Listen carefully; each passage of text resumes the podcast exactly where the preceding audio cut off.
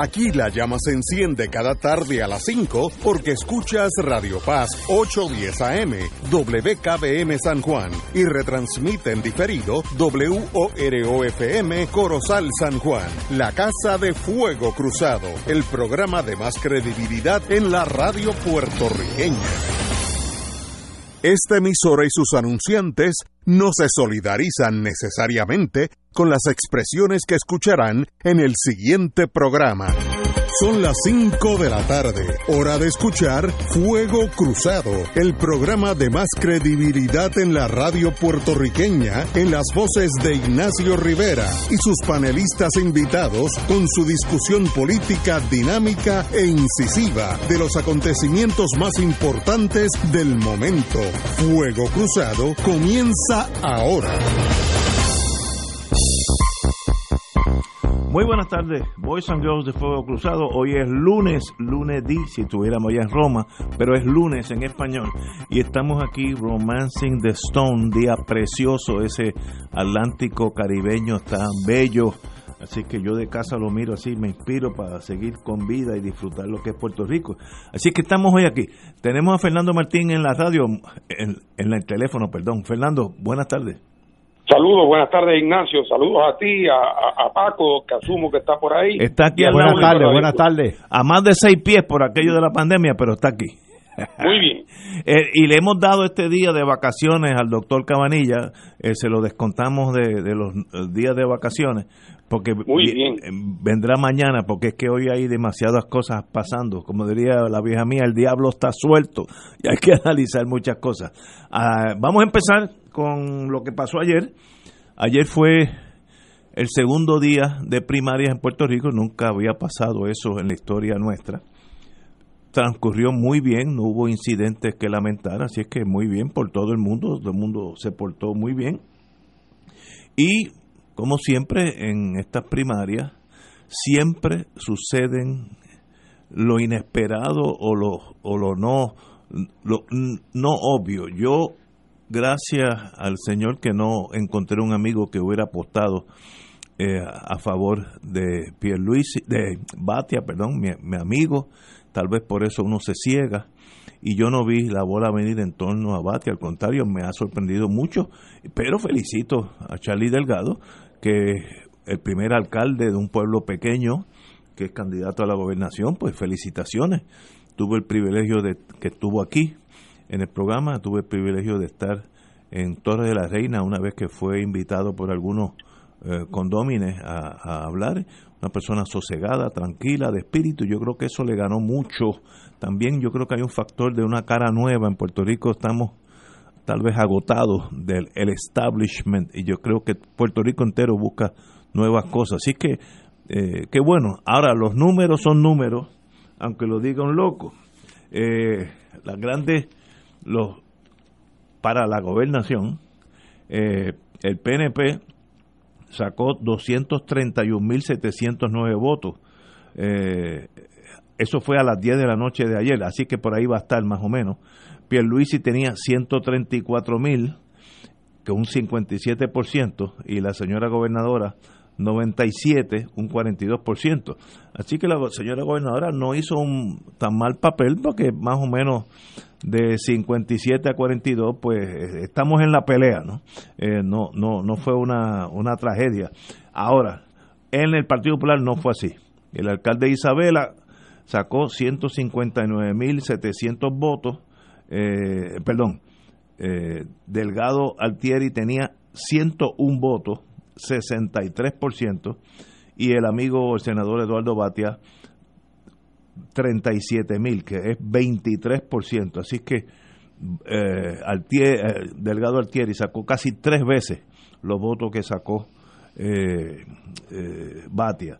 Y la compañera y amiga también, alcaldesa de San Juan, pues estaba súper rezagada con un 13% del voto. Yo creo que ese es el fin de su mundo político en torno a Puerto Rico. Yo creo que ella tiene un horizonte bien amplio en los Estados Unidos, pero eso es para otro tema.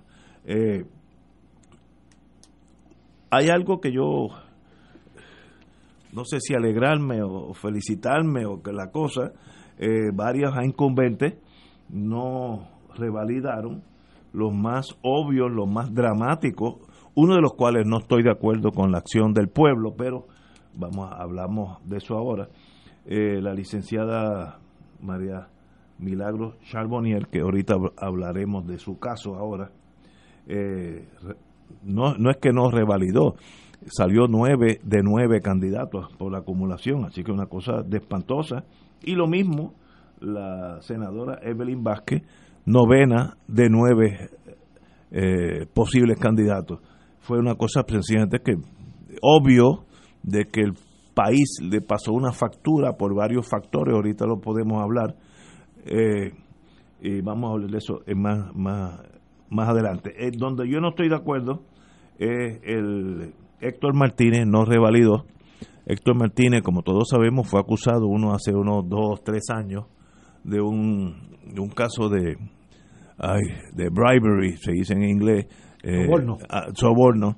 Eh, fue a juicio y salió inocente, fue a juicio de nuevo y salió inocente. Y yo, como soy abogado de ese mundo, pues considero que si usted salió inocente, pues salió inocente. Y yo le seguí la trayectoria en el Senado. Y Héctor Martínez hizo un buen trabajo, una persona pausada a favor de, los de las causas perdidas, de los pobres, de los presos, etcétera y me sorprendió muchísimo que no revalidó, muchísimo. Eh, sencillamente, pues me sorprende, pero eh, esa es la vida, hay que continuar caminando. No me sorprendió ni Charbonnier ni Vázquez, podemos hablar de, eso ahorita. Eh, y sencillamente me, me alegro por Pierluisi en el en el PNP, ya habló muy finamente como es él, pidió unidad. Vamos para esas cosas ahorita, pero vamos a empezar por lo grande y luego ir yendo a lo más pequeño. Eh, don Fernando Martín. Bueno, mira, Ignacio, tengo, tengo que decirte que en términos generales yo coincido casi 100% con tu análisis. Eh, a mí también lo único que me sorprendió realmente de la me sorprendieron dos cosas de los resultados. Primero que Charlie Charlie Delgado ganara. Pero segundo, el que ganara por un margen tan grande. Dos a uno. Las dos cosas me sorprendieron. Y después me quedé yo pensando por qué me habría yo equivocado, dónde es que yo fallé en mi expectativa de que Batia, aunque no muy cómodamente, iba a ganar y es que yo partía de la premisa, que resultó ser equivocada, de que al Partido Popular le quedaba suficiente institucionalidad para votar por quien era el candidato de su establishment, que era Batia. Y resultó que eso fue una apreciación equivocada de mi parte. Eh, yo no creo que se trata de las virtudes de Charlie Delgado no digo que no sea una buena persona, yo, lo conozco de hola, ¿qué tal? Y presumo que es una buena persona. Pero no se trata de que aquí llegó un fenómeno, ¿verdad? Con un premio Nobel en el bolsillo o con un récord estelar o una especie de descubrimiento, no. Es una persona que ha sido un alcalde de un pueblo pequeño y ha sido alcalde con, más con un récord más o menos decoroso, pero realmente el, eh, no es tanto las virtudes de Delgado, es que es la percepción de que el candidato del establishment, es decir, Batia, estaba completamente agotado. O sea, agotado quiero decir desacreditado, desprestigiado, no porque fue la mala persona, sino porque representaba lo mismo de siempre. Y yo creo que de parte de la gente del Partido Popular hubo como un instinto de buscar algo que era lo más que se pareciera a una cara nueva. Y para propósito de Puerto Rico entero, Charlie Delgado es una especie de cara nueva. Y entonces ellos pensaron que en vez de ir con un veterano como Batia, que un poco le recuerda a quien lo ve todos los días que ha sido parte del mundo que ha llevado a Puerto Rico la ruina, de parte de los populares, que mejor era buscar un, un alcalde, podía ser de, de Isabela o podía ser de Hormiguero o podía ser de Lares, era alguien que no se viera como del establishment y a quien le pudieran dar un poco el beneficio de la duda. Así es que me parece a mí que realmente lo que ocurrió ayer es que el Partido Popular o los que fueron a votar, y ahora hablamos de eso, los que fueron a votar se sentían que con, que con Batia iban camino a una derrota segura. En el caso de Carmen Yulín, ya lo habíamos dicho en este programa muchas veces, ella estuvo siempre ausente y su campaña fue una campaña pro forma para todos los propósitos prácticos. Ahora sacó menos votos de lo que ella misma pensaba que iba a sacar. Incluso en San Juan tengo entendido que llegó tercera. O sea que tampoco tiene el, el consuelo de decir, bueno, donde conocen de mi trabajo votaron por mí. Ni siquiera tiene ese consuelo. Eh, así es, pero eso a mi juicio era más o menos anticipable. Eh, así es que, eh, otra vez, pienso que no fue tanto que Charlie ganó, sino que Batia perdió, fue incapaz de, aprovechar su posición porque representaba demasiado el pasado. Eh, claro, creo que es importante que de vista que aún así el Partido Popular llevó menos gente a votar a la primaria que lo del, que el PNP. Sí, así es. Porque es verdad que ambos llevaron, que el PNP llevó mucho menos que en el 16, cuando había aquella contienda eh, feroz entre Pierluisi y, y, y Rosselló, y cuando no había pandemia. Pero ahora el Partido Popular subió de votos, naturalmente, porque, porque es que la vez pasada no tenían competencia a la gobernación pero curiosamente, aún así, en estas elecciones, teniendo el partido una lucha con tres candidatos a gobernador, todavía sacó menos votos que los votos que movió el Partido Nuevo Progresista. Así es que en igualdad de condiciones de pandemia, el Partido Popular no fue capaz de siquiera acercarse al número de votos que llevó a votar el PNP. Eh, así es que eso para los populares debe servir para, para poner en su lugar cualquier entusiasmo, cualquier entusiasmo prematuro. Pero con Delgado el Partido Popular no ha decidido nada porque sigue siendo una persona con una posición cantinflesca con el tema del estatus eh, y ahora pues va a tener que hacer un planteamiento de futuro que no puede ser el planteamiento de que van a volver a pan, tierra y libertad, porque son una consigna gastada e incluso desacreditada. Así es que, así que vamos a ver. Eh, el, el Partido Nuevo sacó 232 mil y el Partido Popular 98. Así que hay un gap eh, que, que, yo creo que estamos hablando, no, perdón, y el Partido Popular, eh, sí, eh, 98 mil. Así que no hay duda que la masa votante que fue a votar PNP fue mucho más grande. Eh, ¿Eso quiere decir que el Partido Nuevo es más grande? Podría decirlo, yo no estoy aquí dando números exactos, pero no hay duda que el Partido Nuevo se vio más eh, arrojado a salir con todos los problemas de pandemia, que si el, dos domingos en vez de uno. Eso es un indicio que la base del PNP es más grande. Bueno, mucha gente opina así. Eso lo veremos noviembre 3, porque esa es el, la, la, estadística final, es noviembre 3, después de las 7 de la noche, ¿no? Aquí estaremos, ¿no? Eh, me da mucha pena los votos de Batia, como estoy de acuerdo con, con, el compañero Martín, yo me equivoqué 100%, 100%. No, no perdí botella de vino porque nadie apostó conmigo porque las hubiera perdido. Y me da también mucha pena a Carmen Yulín, que sacó una, uh, unos votos sencillamente casi inexistentes. Así que eh, esas dos personas, pues ya yo creo que el capítulo de su mundo político pasa a otra etapa y tal vez como son talentosos irán para otros para otros eventos no eh, hay que vamos a una pausa y continuamos porque tenemos que seguir con este tema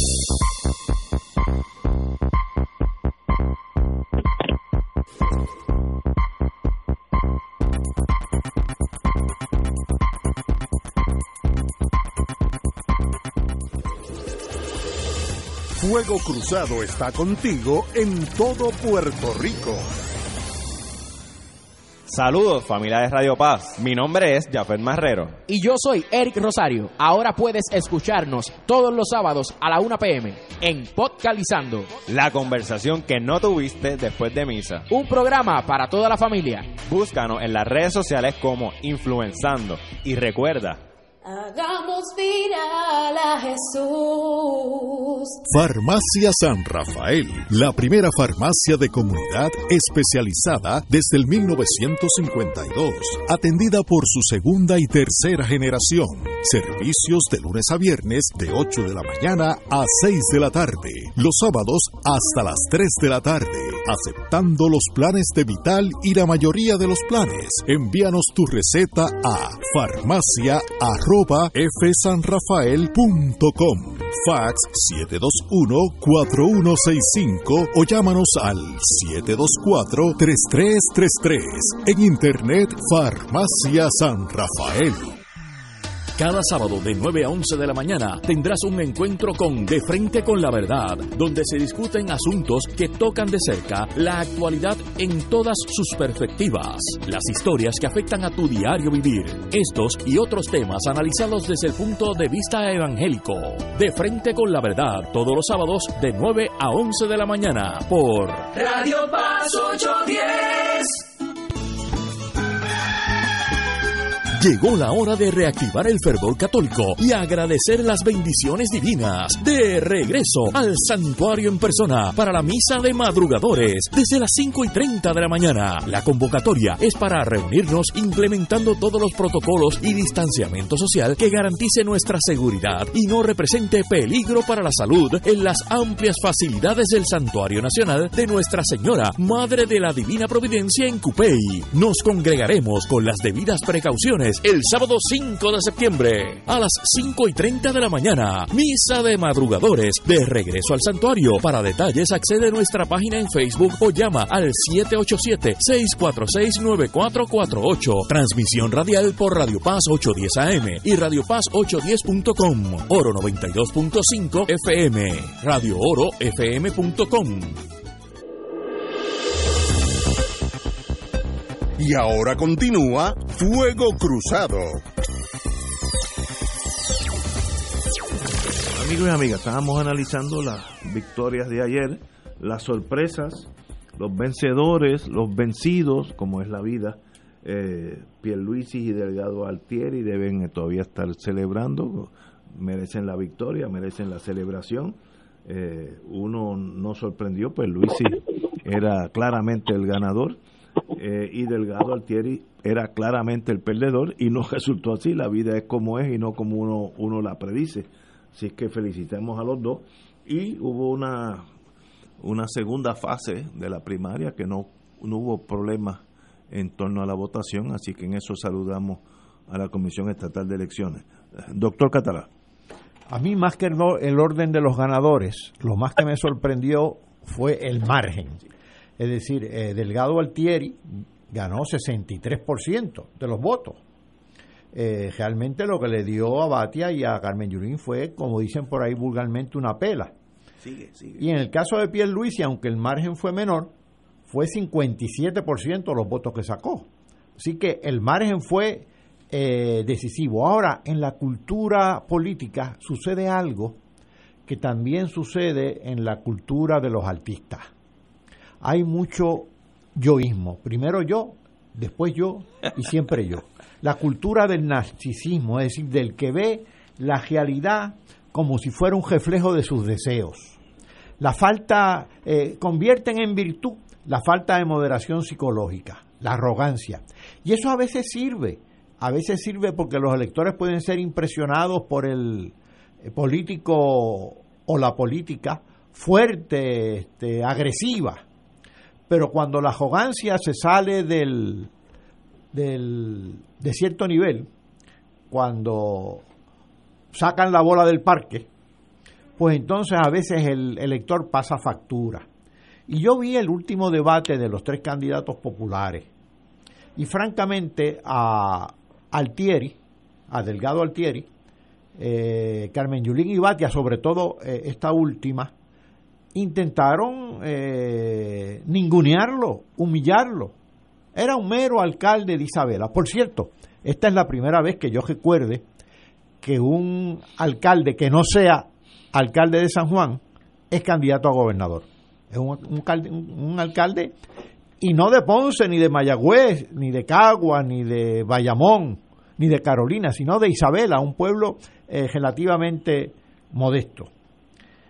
Pero vi en, en Carmen Yulín y en Batia cierta arrogancia. Por ejemplo, le decían, bueno, este, ¿qué contactos tú, tienen, tú tienes en Washington, D.C.? Sí, sí. Por cierto, como si los contactos de Batia y de Carmen Yulín se hubieran traducido en beneficios para Puerto Rico, de la índole que sean. Así que eh, lo trataron de ningunear, como diciéndole, tú no vas a poder gobernar a Puerto Rico porque tú no tienes esos vínculos que tenemos nosotros con Washington DC. Y resulta que el elector, eh, por distintas razones, votó, claro está, pero una de ellas creo que fue en castigo a esa arrogancia, a esa cultura narcisista. Amén de que Batia, que era el contendiente más fuerte ante eh, Delgado Altieri, estaba muy vinculado desde hace años eh, con las políticas de privatización y favoreció explícitamente la privatización del sistema educativo vía las llamadas escuelas charters, favoreció consistentemente la privatización de la Autoridad de Energía Eléctrica, así que muchos electores de los que participan en las primarias, que son empleados públicos, ya esos, amén de otros, tenían cierta opinión adversa a Eduardo Batia. En el caso del Partido Nuevo Progresista, creo que sucedió algo análogo. Eh, la gobernadora Wanda Vázquez también demostró una agresividad en la campaña eh, a la que no respondía Pierluisi. Quizás su campaña sí, pero Pierluisi como persona en sus expresiones Sí, se públicas. al margen. públicas. Así que, eh, y además su incumbencia, tanto la de la que la de José Yo que le precedió, como la de ella, han sido verdaderamente eh, desastrosas. Así que esa victoria de Pierluisi, eh, más que por los méritos de Pierluisi, también responde a ese desgaste extraordinario de eh, la gobernadora Vázquez y a su personalidad también un tanto eh, prepotente. Eso eh, constituye un gran costo. Pero además hay un elemento que no se nos debe pasar por alto. Y es que la conducta en la DJ demuestra cómo te vas a comportar en la victoria. Y ciertamente ni Carmen Yulín ni la gobernadora Vázquez, sobre todo esta última, fueron muy eh, elegantes, como diría Ignacio, en la DJ. Quiero hablar de eso. Y ciertamente, eh, la conducta en la DJ, repito, refleja cómo tú te vas a comportar en la victoria. Si eres arrogante en la derrota, imagina cómo vas a ser en la victoria. Y eso me parece que creo que selló sus cajeras políticas. Así no, no pueden aspirar a nada. Yo tengo algo que decir sobre ese, tema. Eh, voy a ir al mundo militar mío. El almirante Isoroku Yamamoto, que era el almirante de la flota Imperial Japanese Fleet, la flota imperial japonesa durante la Segunda Guerra Mundial, un hombre, él fue el que ideó el ataque a Pearl Harbor, o sea, una persona que sabía lo que estaba haciendo, no estoy diciendo si era bueno o malo, pero era competente. Él dijo una cosa que en el mundo naval eh, ya es casi un dogma, y es, yo como almirante conozco a mis almirantes en los momentos críticos, ahí donde tú ves de lo que está hecho la persona. Tú puedes ser un oficial extraordinario en tiempos de paz, los récords eh, administrativos perfectos, marchan perfectos, pero cuando suena el primer tiro, pues no eres tan eh, hábil como otros que, aunque tengan todo equivocado, al momento de la verdad resultan ser almirantes de verdad. Y aquí yo quiero hablar de la señora gobernadora con todo respeto a su señoría. Y es la poca elegancia que tuvo ante su derrota con Pierluisi. No, no, no tuvo el standing de una primer, eh, iba a decir primer ministro, primer gobernante en Puerto Rico. Eh, primero lo acusó de hacer una campaña política baja. Mire, si usted ya perdió, be elegant, sea suave, tranquila. Ya, bueno, le voy a decir lo que pasó.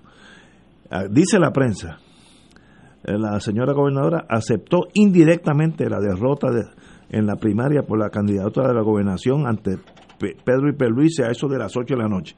Cito, cito, nuestro Partido Nuevo Progresista, coma, o por lo menos aquellos que salimos a votar, tenemos que acatar la decisión de la mayoría. En otras palabras, usted le echa la culpa a, que muchos no fueron a votar. Si hubieran ido a votar, hubieran ido a votar por usted. Eso es lo que indirectamente usted está pensando.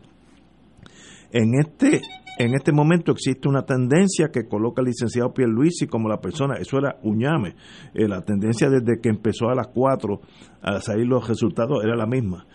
Hoy, como mujer de ley y orden, acato el mandato del pueblo progresista. Cito, cito, mi llamado es a que dejen atrás, está hablando del ganador Pierluisi, mi llamado es que dejen atrás los estilos de ataques personalistas que terminaron en una campaña en mi contra, el mundo es ella, eh, y que todos los estadistas nos unamos para alcanzar el bien común y la igualdad para todos los puertorriqueños, que solo se va a conseguir a través de la estadidad seguiré luchando, etcétera, etcétera. Eso es típica política. Eh, la señora gobernadora la tomó la ocasión para aconsejar, aconsejarle a Pierluisi, a quien acusó de llevar a cabo una campaña política baja que se concentre en las necesidades de la población desventajada.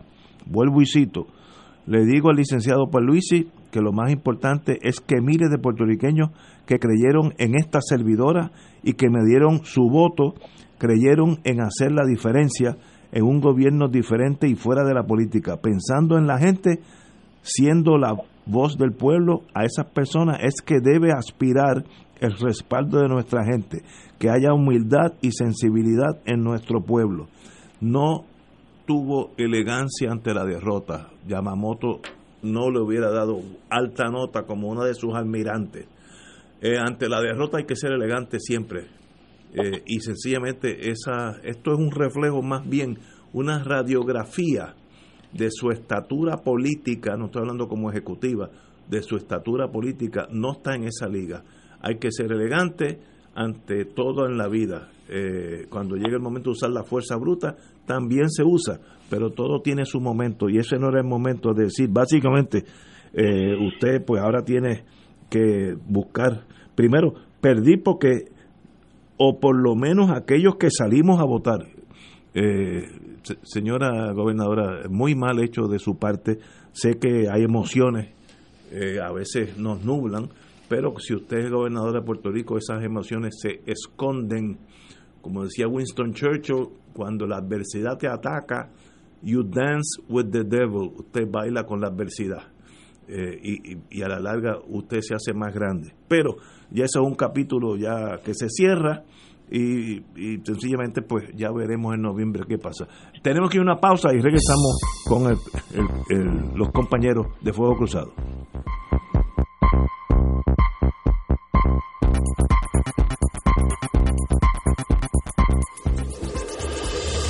Fuego Cruzado está contigo en todo Puerto Rico. Diariamente enfrentamos decisiones. Algunas son simples, otras mm, tal vez no lo son. Sabemos que el tema no es fácil, pero decidir por un plan de prearreglo funeral de memoria sí lo es. No le temas al tema de la muerte. Decide por el plan de prearreglo funeral que se ajusta a tus necesidades. Llama ahora Memoriam al 787-919-0099. Memoriam, porque el recuerdo permanece. Un producto de servicios funerarios católicos. 2.6 millones de autos en Puerto Rico. Algunos de ellos con desperfectos.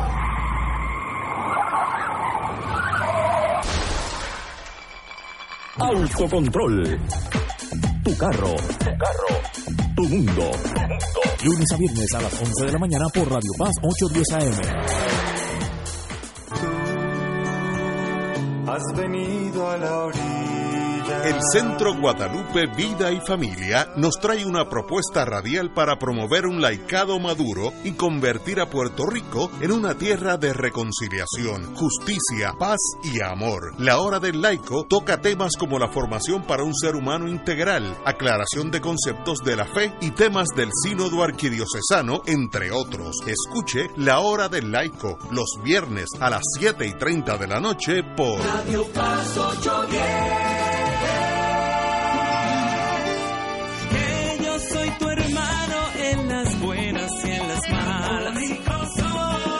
Saludos hermanos, te habla tu diácono Carlos Morales. Y te pregunto, oye, ¿qué es diaconando? Pues diaconando es contigo en la enfermedad. Diaconando es nuestro catecismo. Diaconando es reflexiones para la vida. Diaconando es en defensa de la fe. Diaconando te acompaña también en tus oraciones. Acompáñame todos los sábados de 6 y 30 a 7 y media por Radio Paz 810.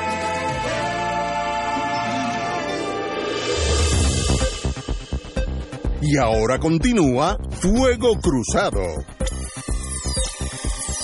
Estamos hablando de la elegancia ante la victoria o la derrota. Y mi crítica, estoy usando más bien la página eh, del vocero lunes, eh, página 8, para los comentarios que hice. Y sencillamente, pues deseo saber la opinión del compañero Fernando Martín. Martín. ¿Estás en la línea, Martín?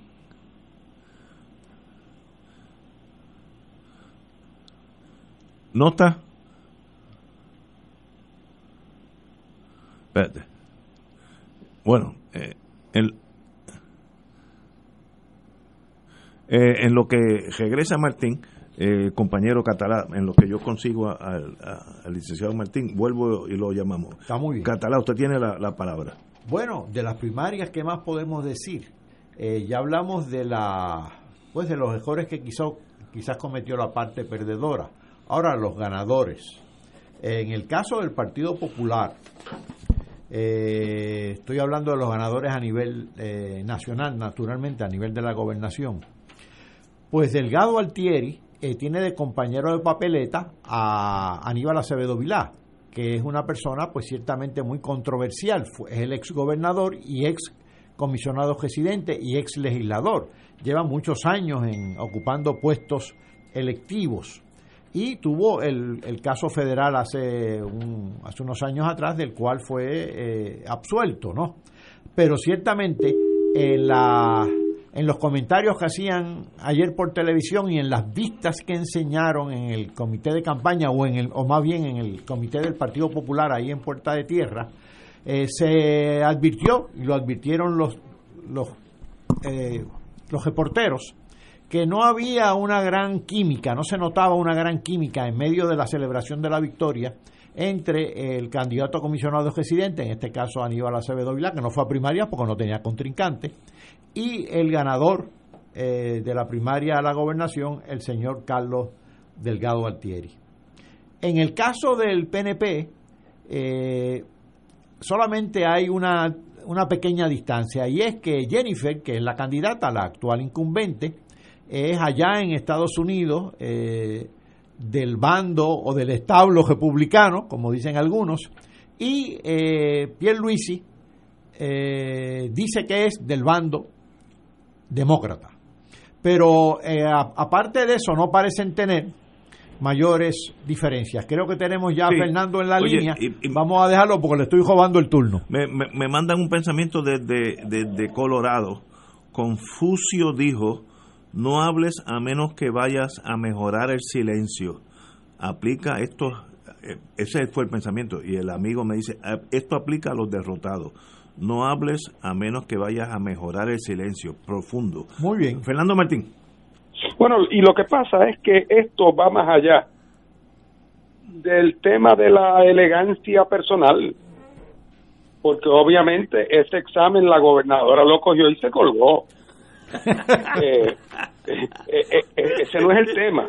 El tema es cuál es su responsabilidad política como militante de un partido donde ha habido una pelea, una, una disputa electoral de liderato, ella ha perdido, Y ahora lo lógico, lo lógico, es que salvo que haya una serie de cosas inconfesables, que si las hay debe decirlas, pero si no las hay, su obligación es unirse al esfuerzo colectivo de su partido. Correcto.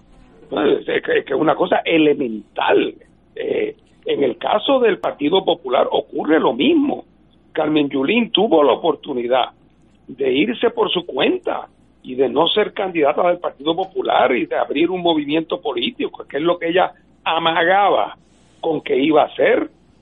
Y entonces a la hora de la hora, de la desesperación de ganar a lo que diera lugar, la llevó a correr con un partido con el cual nunca iba a poder ganar y que acabó repudiándola.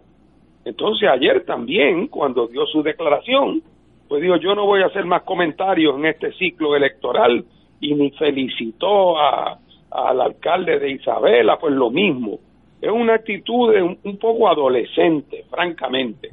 Claro, lo mismo puede ser que este es el chisme de los primeros días en lo que la gente vota el golpe y que luego pues asumirán una posición más responsable.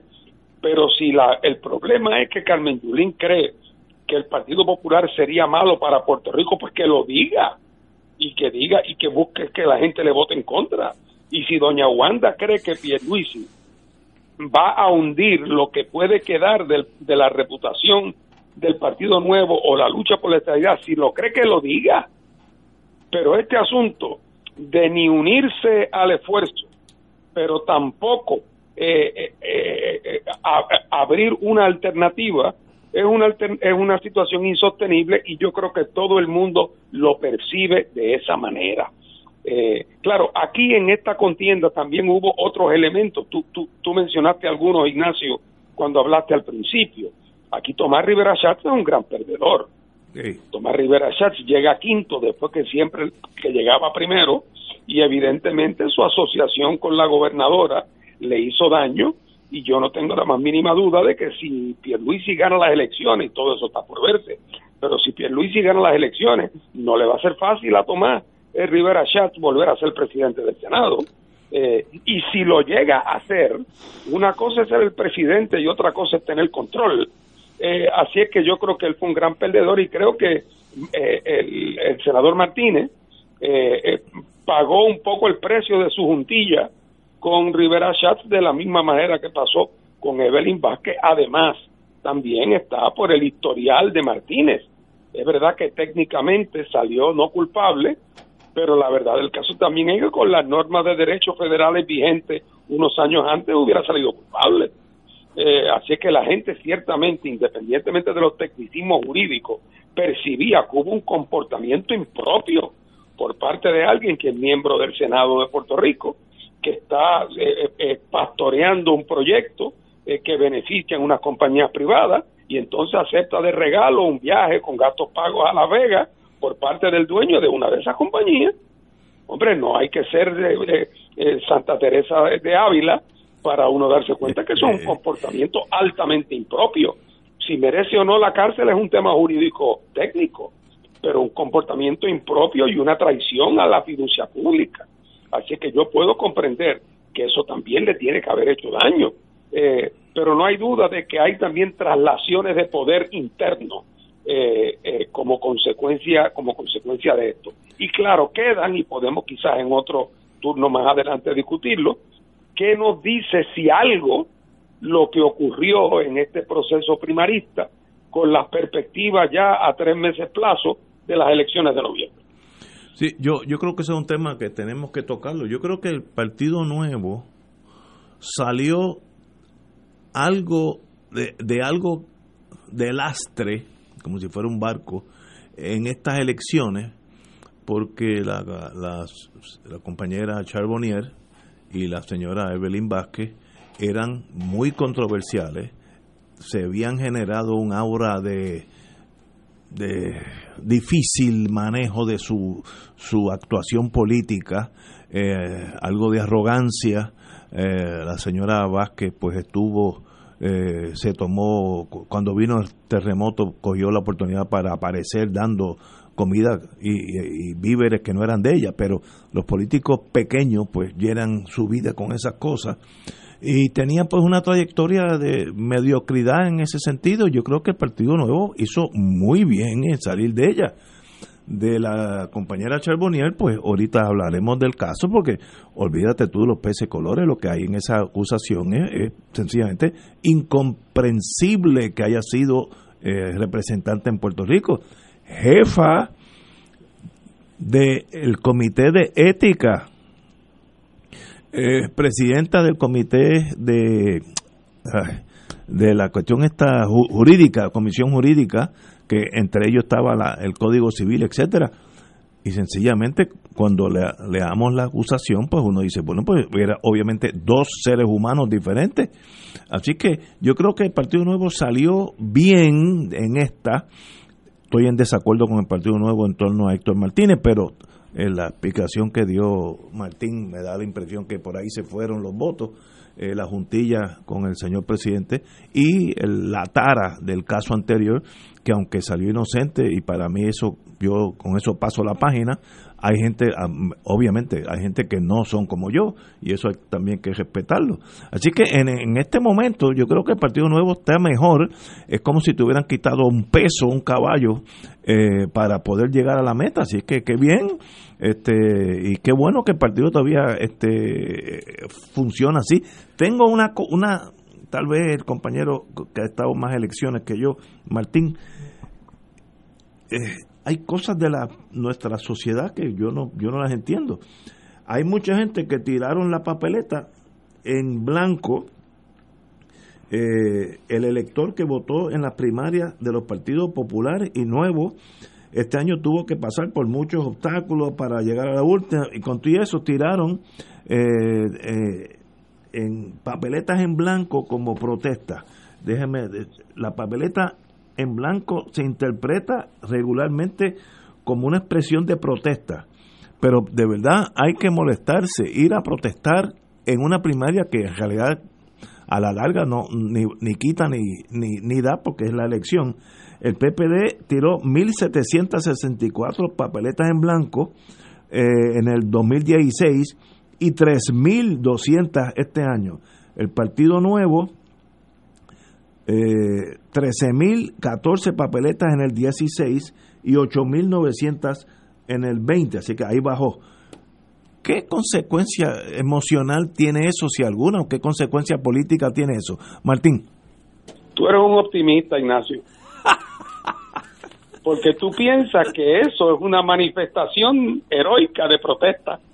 Y eso es lo que es una manifestación de desidia.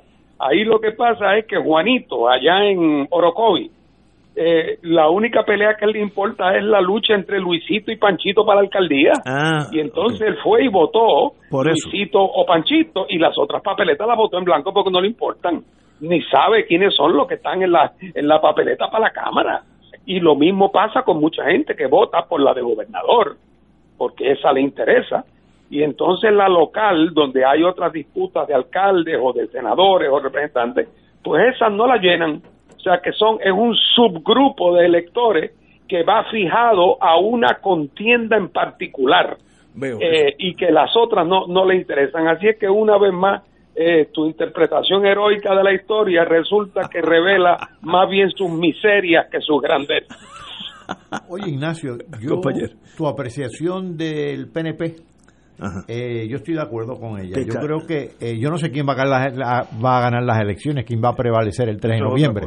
Pero, hoy, hoy, hoy lunes, el PNP está más fortalecido de lo que estaba ayer, porque el PNP durante este cuatrienio ha estado pasando el Niágara en bicicleta. Eh, la administración de Ricky Rosselló, el famoso verano del 2019, cuando sacan a Ricky Rosselló de Fortaleza.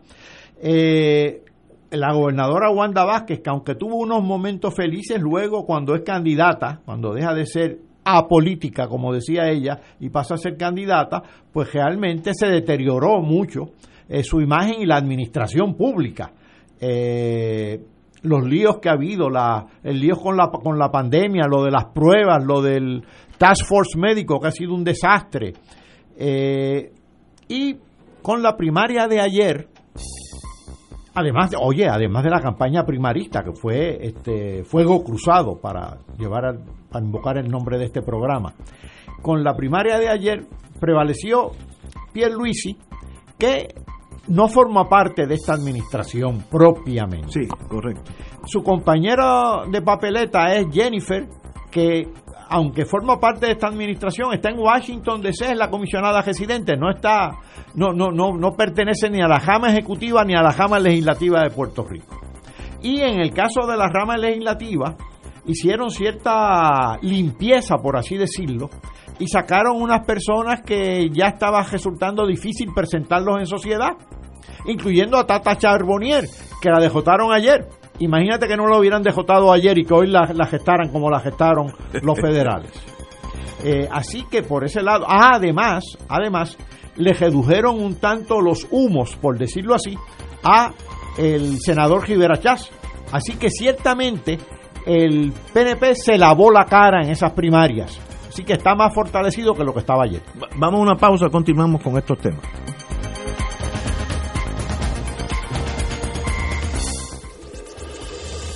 Fuego Cruzado está contigo en todo Puerto Rico.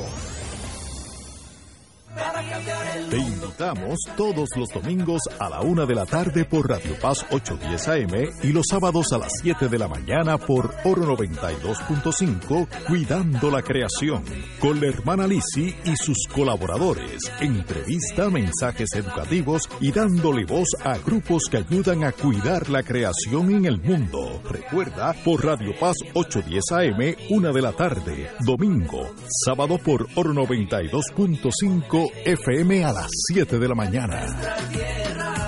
La tecnología avanzada al cuidado de su salud tiene un nombre. Advanced Imaging Interventional Center. Siempre con innovadores servicios en radiología diagnóstica y un personal certificado brindándole confiabilidad con resultados más certeros en todas sus pruebas. Ofrecemos MRI, tomografía computadorizada, angiografía digital, neuroradiología, sonografía y ahora con nuestro nuevo servicio avanzado de PET-CT para pruebas de alta eficiencia. Advanced Imaging, edificio Arturo Cadilla, Centro Médico San Pablo Bayamón, 269-2442. Con fuego y unción llega Beatriz, voz de ángel, en su programa Con Fervor Apostólico, evangelizando con la fuerza del Espíritu Santo, todos los miércoles de 8 a 9 de la noche por aquí, por Radio Paz 810 AM. Con fervor apostólico, rezar, rezar tu rosario,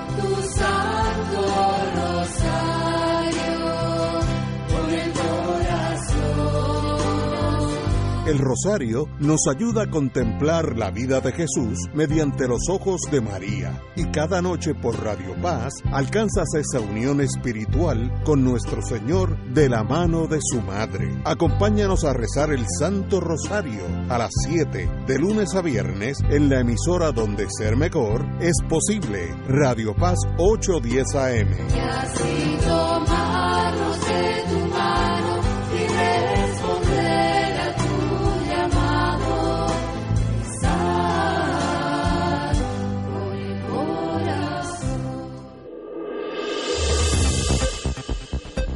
Y ahora continúa Fuego Cruzado.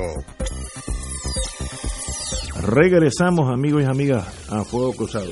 El, el panorama en Washington, yo creo que en los próximos años, dada la complejidad económica nuestra, el gobernador o su ayudante eh, que escoja va a tener que vivir casi todo el tiempo en Washington negociando desde la Junta de Control Fiscal hasta las nuevas este, dineros que vienen o no vienen, etcétera, etcétera. Por eso el rol del comisionado residente va a ser uno para mí más importante que en años anteriores. En este momento, pues Jennifer González eh, es la comisionada residente, pero tiene para noviembre 3 un adversario que es Aníbal Acevedo Vilá. ¿Cómo tú ves ese, ese panorama de Washington con esos dos partidos, Martín?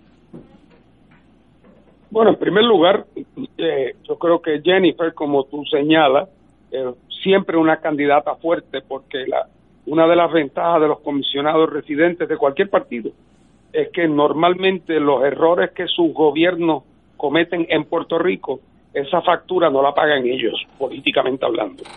Así es que si son capaces de proyectarse en la ante la opinión pública como que están activos, eh, pues normalmente eh, su reputación en Puerto Rico política tiende a ser buena, porque como de todas maneras de Estados Unidos para acá vienen billones de pesos que vendrían aunque no hubiera comisionado residente. Eh, correcto, correcto. Pues entonces cualquiera que sea comisionado residente siempre puede hacer su lista de los muchos millones de pesos que consiguió para Puerto Rico. Y si se sonríe bien y no dice malas palabras eh, y no lo cogen robando, pues tiene un buen futuro político.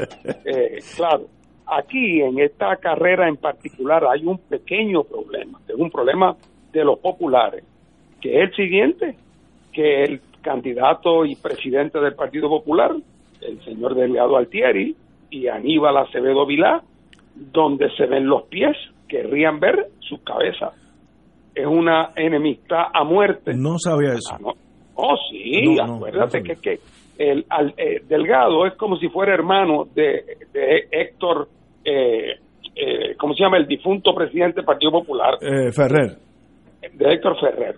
Eh, y entonces, eh, cuando Aníbal le tiró los caballos encima a Héctor Ferrer en su ambición desmedida de siempre, eh, pues entonces él, de los que le salió encima, le cayó encima a Aníbal, eh, fue Delgado, eh, y luego, bueno, pues ya tú sabes, Aníbal no, no pudo ir, no se atrevió a ir ni al entierro de Héctor. Eh, y, y era y, todo el mundo sabe que incluso cuando tu amigo el que iba a ser candidato a comisionado residente Power Nadal Power Sí. cuando cuando Nadal Power cometió el error aquel que nadie nunca ha explicado bien de por qué nunca lo consiguió los endosos eh, en aquel momento Charlie Delgado dijo y está en la, en la prensa que él no podía bregar con Aníbal como candidato a comisionado residente Oye, es verdad, correcto. Ahora que me lo menciona, sí. Así- Entonces, no sé si te fijaste en las películas, en las tomas anoche de la televisión, en las actividades en el Partido Popular, eh, eh, eh, el, el nuevo presidente del Partido Popular no quería ni mirar a, a- a Acevedo Vilá y se veía visiblemente molesto cuando Acevedo Vilá trataba de acercársele para robar cámara. O sea que eso va a ser también una situación muy incómoda. Eh, pero no cabe duda para ir a tu comentario que el, el año que viene eh, y, de- y en adelante, estos próximos años, el trabajo en Washington es crucial. Yo lo que espero es que no sea meramente trabajo relativo a conseguir más chavos de aquí o más chavos de allá, sino que tienen el que sea, tiene que plantear eh, el tema de la, del, estatus político sin el cual, o sea, la solución a todos los otros problemas o enfrentarse a ellos tiene que hacerse dentro del marco, dentro del marco de una de un reexamen completo de la relación Puerto Rico-Estados Unidos. No es que lo del estatus es una cosa que está por allá en una caja separada. Es que todos los otros problemas hay que enfrentarlos en el contexto, incluyendo el de la Junta, en el contexto de un reexamen de la relación de Puerto Rico y Estados Unidos cara al futuro. Eh, yo no sé si el Partido Popular va a hacer eso, que sabemos que las posiciones de Delgado sobre el tema del estatus, pues depende de si le preguntan lunes o, lunes o miércoles o jueves o sábado. Eh, y han sido posiciones francamente acomodaticias, habrá que ver. Y sabemos que en eso Acevedo Vilá, pues su, su lógica política es una lógica política que solamente mira a su protección política personal. Eh, y lo sabemos porque cuando fue y estuvo en posiciones públicas, tanto gobernador como gobernador como como comisionado residente, no tiró ni un chícharo, eh, ni dijo esta boca es mía con respecto al tema del estatus político. Así que de ahí no puede esperarse mucho. Y habrá que ver si el PNP, qué pasa con este con el plebiscito de, noviembre. Si el no gana, si el no gana, los que son los que somos opo- eh, opositores de la estabilidad y de la unión permanente daremos esa pelea. Si él no gana, el golpe allá es muy duro porque abre la puerta a que el elemento antiestadista en Washington salga del closet de manera abierta, porque ya se sienta que no puede ser atacado si en Puerto Rico se manifiesta una mayoría en contra de la estadidad. Pero si gana el sí, entonces el reto para los estadistas de echar para adelante o achantarse eh, es un reto es un reto decisivo. Así que vamos a ver tiempos vamos a ver tiempos interesantes. Se, se podría, esto es un caso especulativo mío, vamos a asumir inarguendo por aquello de argumentar que ganara Charlie Delgado en Puerto Rico y es muy posible que gane Jennifer González en Washington. Eh, puede pasar. Sí, esto es Jennifer, eh, ahorita estábamos hablando de eso fuera del aire, Jennifer tiene una gran pegada en el PNP, eh, ella va a sacar más votos que el gobernador, lo veremos, eh, ella por razones que yo no puedo verbalizar, eh, es muy querida en, en- dentro del Partido Nuevo Progresista. Eh, tal, tal vez alguien me puede explicar eso algún día de esto, pero en este momento ella está muy bien parada en la a, a todos los niveles del Partido Nuevo, desde la inteligencia hasta los peones en, en el ajedrez. Así que Sí, la- sin pues, embargo, en el tema del estatus, Jennifer ha sido una de las personas de posiciones más apocadas. Por ejemplo, es de las que acepta públicamente que Puerto Rico tiene que aceptar primero ser un territorio incorporado, que ya tú sabes que eso es la ruta, eso es subir, subir el monte del yunque de rodillas. Eh, y y- y- y no, no ha tenido en términos del estatus ninguna efectividad. Los proyectos que ha radicado no han llegado a ningún sitio. Cuando digo ningún sitio, no es que no han llegado a su destino, es que apenas han salido de su oficina. Sí, Eh, y, y- y ella en eso no ha sido efectiva. Y si los demócratas prevalecen en la Cámara, como es todo parece indicar que prevalecerán, la asociación estrecha de ella con Trump estos cuatro años no le va a ayudar nada. Así es que el asunto eh, está complejo allá. este usualmente de ganar eh, Charlie Delgado no sabía que había esa tensión entre esos dos con el comisionado residente que sería este Aníbal Eh, él lo que pasa lo que sucede en esos casos que ya ha pasado en el pasado es que nombran el jefe de Prafa de la oficina de Puerto Rico en Washington y se torna a los efectos prácticos el hombre del gobernador eh, Así mismo, Washington. eh, el, el gobernador nombra a un hombre de su confianza a dirigir a Prafa y al comisionado residente no le contesta ni el teléfono. Así es. Yo me acuerdo en el pasado donde el doctor Rosselló padre iba a Washington y el comisionado residente, que era Carlos Romero Barceló, ni se enteraba que estaba en Washington. Eso me consta a mí, porque tenía un pariente que trabajaba en esa oficina. Se, se daban cuenta, este, porque lo veían por un pasillo del Congreso, algún ayudante de Prafa, y se Dios, mira, Y se lo está aquí". hizo Hernández Colón, se lo hizo a Jaime Fuster. También. Y, te, y, y así es que hay una historia de eso. bueno, pero ahí estamos. Eh, interesante el panorama. Yo creo que, como estoy de acuerdo con el doctor Catalá, el Partido Nuevo se fortaleció al salir de algunos elementos negativos, en- hablando de las dos señoras que mencionamos anteriormente, que era, en vez de ganar votos, costaban votos. Yo creo que en ese sentido, pues, se aligera ese caballo para la carrera final. Y los números que fueron a la primaria demuestran que sigue siendo un partido de mucha gente. Eh, para bien o para mal, eso depende como usted lo mire, pero no es un partido que tenga que ir a buscar votos para poder ganar, como lo tiene que hacer el Partido Popular. El Partido Nuevo, si los estadistas salen a votar, ganan las elecciones. Eh, tiene una ventaja de los otros partidos pequeños, Victoria Ciudadana, eh, voto que caiga ahí es un voto menos que podría haber sido popular, vamos a ponerlo así en ese sentido, no, no necesariamente. Así que la suerte a veces sonríe de la forma más, más, más ines- inesperada, pero ese es el mundo político. Y lo bueno del caso, ya pasó la primaria, ganaron los que ganaron, perdieron los que perdieron. Let it be, como, como hubieran dicho los Beatles, ya, ya pasó. Ahora faltan 79 días para que volvamos a decidir eh, quién van a, gobernar en este país. Vamos a una pausa, amigos.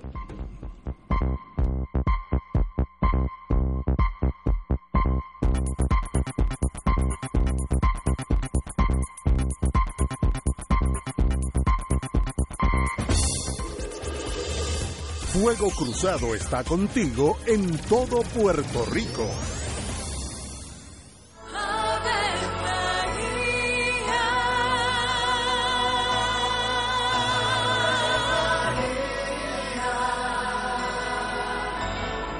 El ángel del Señor anunció a María. y ella concibió por obra del Espíritu Santo. Dios te salve María, llena eres de gracia, el Señor es contigo. Bendita tú eres entre todas las mujeres, y bendito es el fruto de tu vientre Jesús. Santa María, Madre de Dios, ruega por nosotros pecadores, ahora y en la hora de nuestra muerte. Amén. He aquí la esclava del Señor. Hágase en mí según tu palabra. Dios te salve María, llena eres de gracia, el Señor es contigo.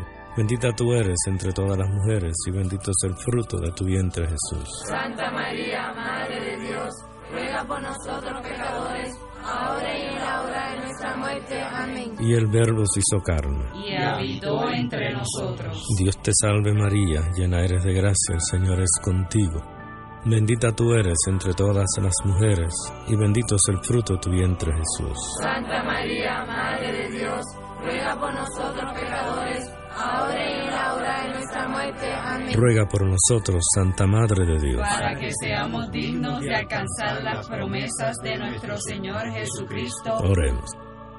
Derrama, Señor, tu gracia sobre nosotros, que por el anuncio del ángel hemos conocido la encarnación de tu Hijo, para que lleguemos por su pasión y su cruz a la gloria de la resurrección, por Jesucristo nuestro Señor. Amén. Gloria al Padre, al Hijo y al Espíritu Santo. Como era en un principio, siempre, por los siglos de los siglos. Amén.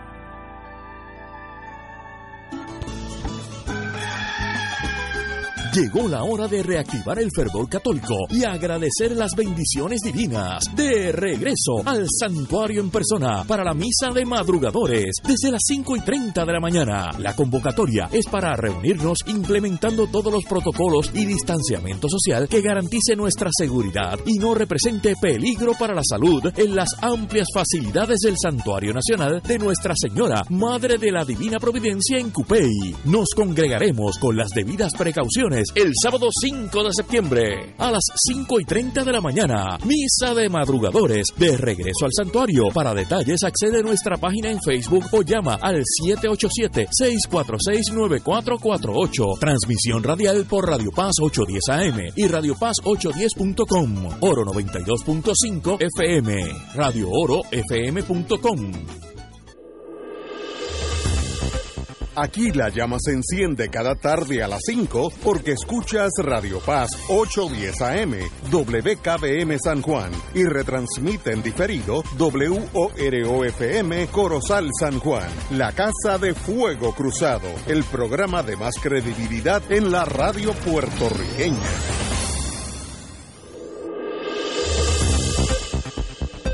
Y ahora continúa Fuego Cruzado. Regresamos, Boys and Girls de Fuego Cruzado. Vamos a una acusación, que es un pliego acusatorio del Tribunal Federal, caso 20, que es el año 248, eh, asignado al honorable juez Pérez Jiménez, eh, y es, pues, unas acusaciones contra Milagro Charbonnier Laureano, Ann María Milagro Charbonnier Laureano, Frances Acevedo Ceballo, que era su empleada, Orlando Montes, que es su esposo, y Orlando Montes Charbonnier, que es su hijo.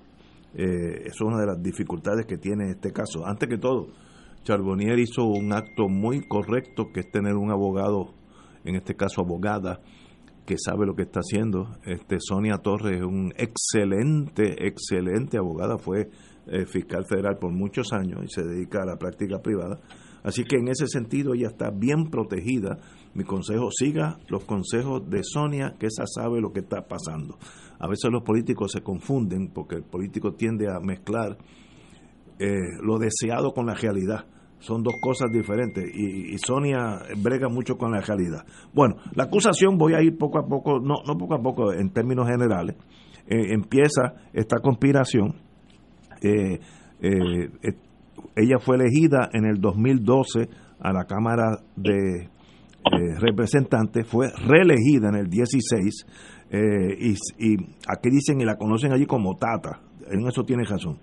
ella era la jefa de el, la comisión de ética que lo hace este interesante de, la Cámara y también la Comisión de los Jurídicos, el Código Civil, etcétera, etcétera. Aquí dice pues Orlando Montes, eh, su esposo, etcétera, etcétera, eh, y su hijo.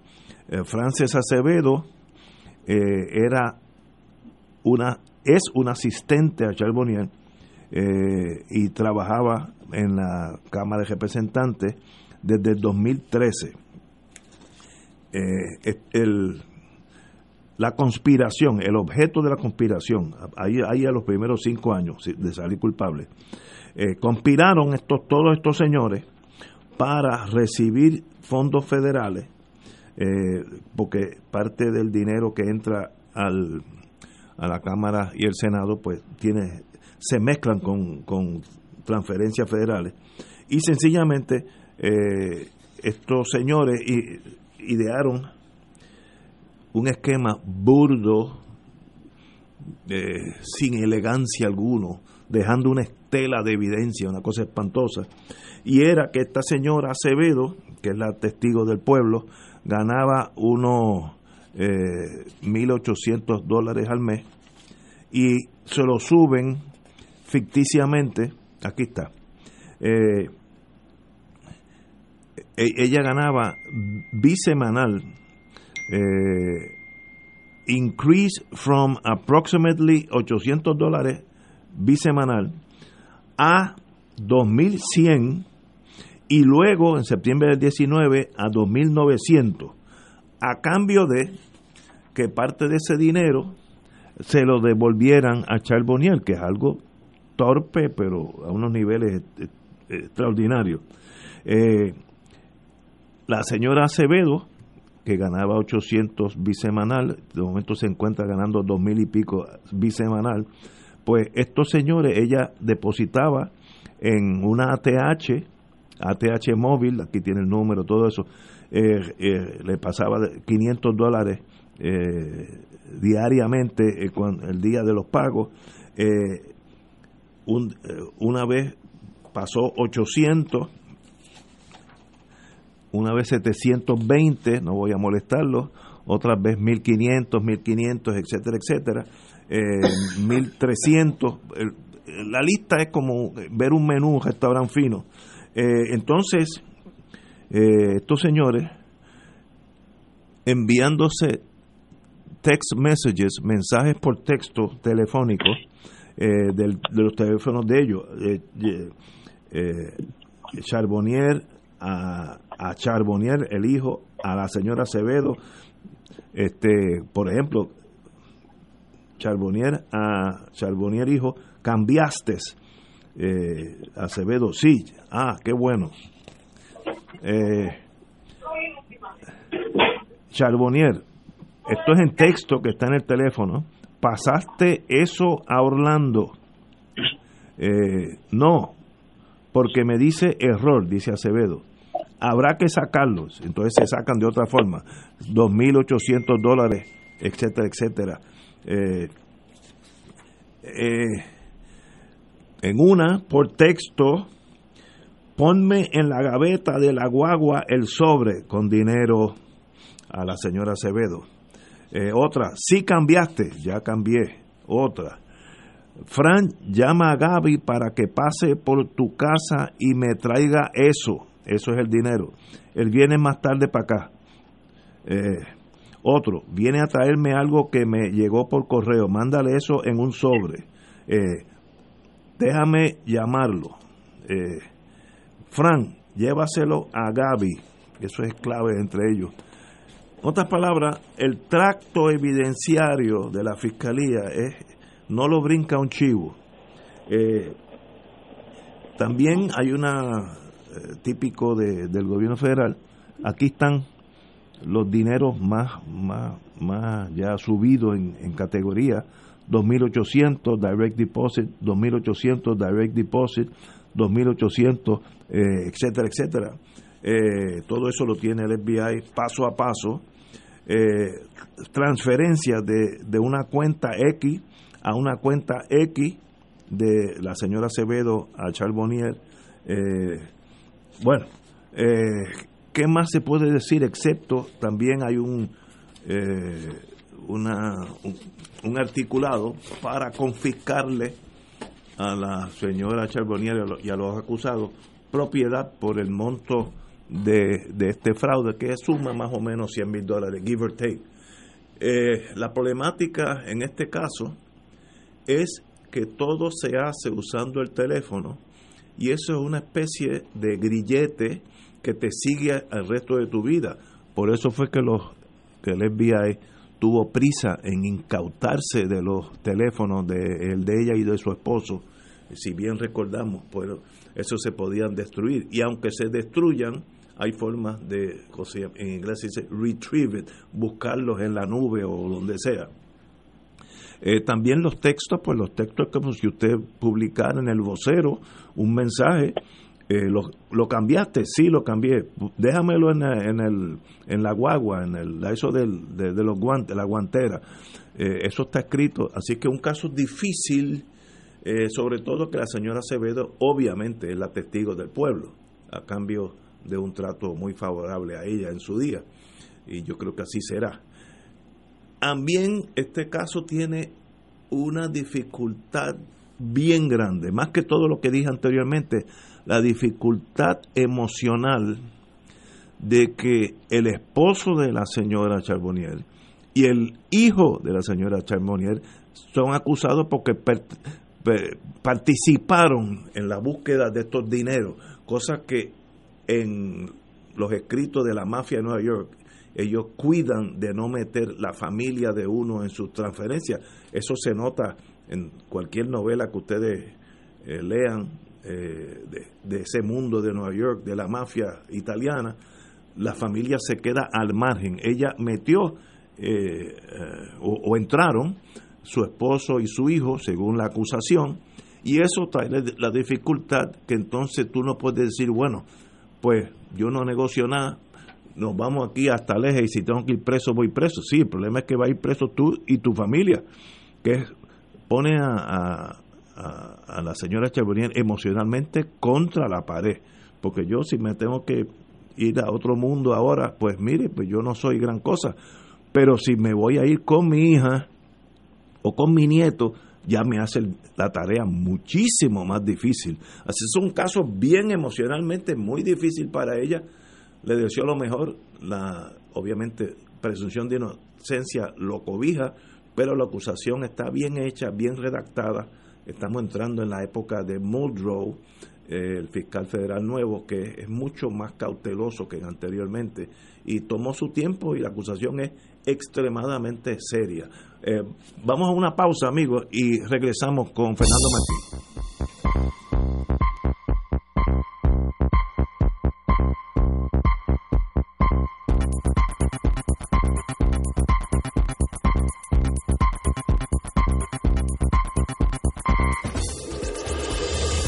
Fuego Cruzado está contigo en todo Puerto Rico.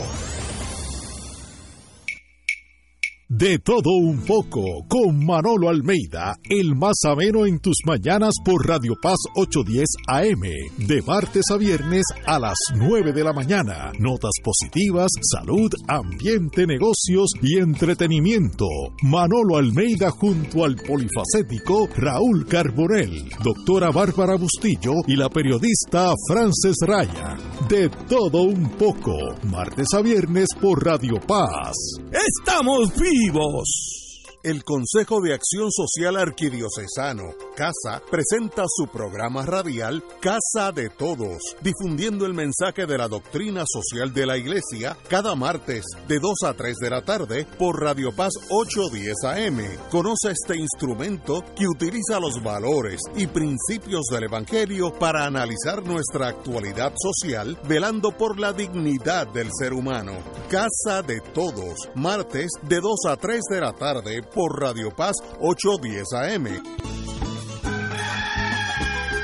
Llegó la hora de reactivar el fervor católico y agradecer las bendiciones divinas. De regreso al santuario en persona para la misa de madrugadores desde las 5 y 30 de la mañana. La convocatoria es para reunirnos implementando todos los protocolos y distanciamiento social que garantice nuestra seguridad y no represente peligro para la salud en las amplias facilidades del Santuario Nacional de Nuestra Señora, Madre de la Divina Providencia en Cupey. Nos congregaremos con las debidas precauciones el sábado 5 de septiembre a las 5 y 30 de la mañana. Misa de madrugadores de regreso al santuario. Para detalles accede a nuestra página en Facebook o llama al 787-646-9448. Transmisión radial por Radio Paz 810 AM y Radio Paz 810.com. Oro 92.5 FM. Radio Oro FM.com. La familia, crisis y soluciones con la doctora María Teresa Miranda, psiquiatra de niños y adolescentes, comparte sus conocimientos y plantea recomendaciones realistas para una mejor sociedad. No te pierdas los jueves a las 10 y 30 de la mañana, la familia, crisis y soluciones dentro del programa Buenos Días Familia por Radio Paz 810 AM, donde ser mejor es posible. Y ahora continúa Fuego Cruzado.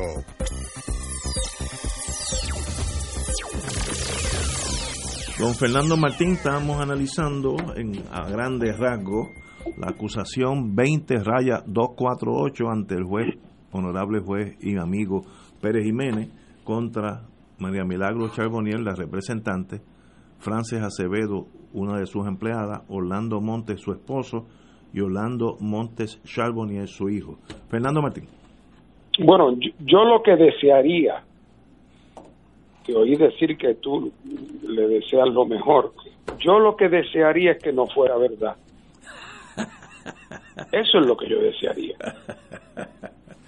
Muy bien. Pero si es verdad, pero si es verdad, Si es verdad. pues entonces la gente tendrá que pagar la consecuencia de sus actos. Eh, para mí lo significativo de esto son, son varias cosas. Primero que me temo, como tú muy bien señalas, que la posibilidad de que esto se trata de una fabricación eh, hecha por una gran conspiración internacional para hacerle daño a esa familia, me parece que esa posibilidad es remota, por no decir inexistente. Y que probablemente la acumulación de pruebas que el fiscal anuncia es indicativa de un comportamiento altamente impropio, eh, que, que tan altamente impropio que le pone echar 20 años de cárcel porque se han robado, si es que es cierta la imputación, se han robado más de 100 mil dólares del erario público de un país que está que si come no almuerza. Y lo ha hecho una familia que está en una posición de privilegio, porque ella tiene un magnífico salario como representante y a él, al marido, lo habían colocado en un puesto también que pagaba muy bien eh, en, la, en el Fondo del Seguro del Estado. Eh, así es que eh, para mí este, este caso, si resulta ser el asunto como parece, eh, lo que te indica es que esto es la metáfora del saqueo, es la metáfora del saqueo, de lo que le ha venido ocurriendo a Puerto Rico por décadas, bajo el Partido Popular y bajo el PNP, que hay una claque en ambos partidos que se ha dedicado únicamente al tema de su beneficio personal, desde fraudes muy, muy sofisticados que tienen que ver con la venta de bonos y el racket de los grandes bufetes y de los bancos. Desde eso, en la parte más sofisticada, y todavía andan impunes por ahí. Aquí no han metido ni un banquero preso, ni a uno de las casas de corretaje preso, como consecuencia de, de, la, de la quiebra de Puerto Rico y de los fraudes que habían implícitos en las emisiones de bonos. Pero desde esas cosas sofisticadas hasta la cosa tan burda, tan burda, eh, que es casi como, como, como robarse las gallinas del gallinero del vecino, que es lo que está pasando en un caso como este. Eh, pues de eso, esa es la historia de la- de- del comportamiento de un sector muy influyente, tanto en el Partido Popular como el PNP. Por eso es que no podemos sorprendernos de lo que le han hecho a Puerto Rico, de cómo han destruido sus instituciones, de cómo han sido incapaces de promover el bienestar eh, del país o solucionar sus problemas políticos o sus problemas económicos o sus problemas sociales o de atender con seriedad el llevarle servicio a nuestra gente más necesitada, porque han sido empresas de racket. Y no me refiero solamente al que se llevó los chavos un arreglo con la secretaria, tú cobras tanto y me devuelves por debajo de la mesa. Me refiero a los grandes dirigentes, jefes de gabinete, dándole los contratos a sus amigos, a sabiendas de que van a rendir menos o le va a costar más que lo que hubiera hecho si se lo dan a otra persona, pero lo hacen para beneficiar a sus amigos y parientes, inevitablemente, inexorablemente beneficiarse ellos y su familia también. Y eso es la orden del día y es la explicación, además del tema estructural del colonialismo, que está ahí en el fondo, además del tema estructural del colonialismo, la causa de la ruina del país y de la destrucción de su aparato público es en el saqueo sistemático del cual ese incidente, si ocurrió, como dice la Fiscalía Federal, es nada más que un ejemplo, un botoncito pequeño para muestra. Y estoy seguro además de que este caso no es el único. Y ya veremos más ruido proveniente del, de la legislatura en casos similares en el futuro. Eh, el compañero Arián Duce, siempre eh, excelente abogado en estos menesteres, me dice con razón, que yo no lo mencioné, en, esta acusación hay personas eh, nombradas como A y B que también son la, la, tendencia es que son cooperadores, así que no solamente la señora Acevedo, que obviamente era la, la, la víctima, sino que también hay dos más que apuntan a ser cooperadores. Puede hacer caso entonces más difícil para la señora Charbonnier porque no solamente la credibilidad de un testigo, sino de tres. Eh, de verdad que lo único que para mí me rompe el corazón es estar con su hijo envuelto en este caso. Eh, por eso sigo la máxima de la mafia, la familia queda fuera de todos los actos. Y así pues pase lo que pase, pues la familia no no no se envuelve, es una tragedia. Y de ahora para abajo ese ese año en lo que este caso llega a madurar, aunque el juez Pérez Jiménez es uno de ver los casos relativamente rápido, pero pasa un año, eso es un año espantoso, porque ahora nadie las conoció, no tiene amigos, eh, el mundo político es así de cruel, así que esta señora se la va a ver muy mal emocionalmente en los próximos meses o años y le deseo lo mejor en la vida, no, no, no sé qué más decirle. Eh, una de las cosas que brincamos ahorita, que tiene que ver con la primaria, es el hecho de que el hijo de Ferrer, no tengo aquí el nombre correcto, pero... Héctor se llama también. Héctor también Ferrer, muy bien.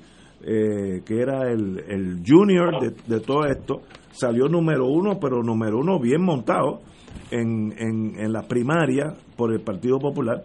Héctor Ferrer, Santiago eh, el, alcanzó el mayor número de votos en la contienda por representantes por acumulación Jesús Manuel Ortiz el, era, llegó el 2.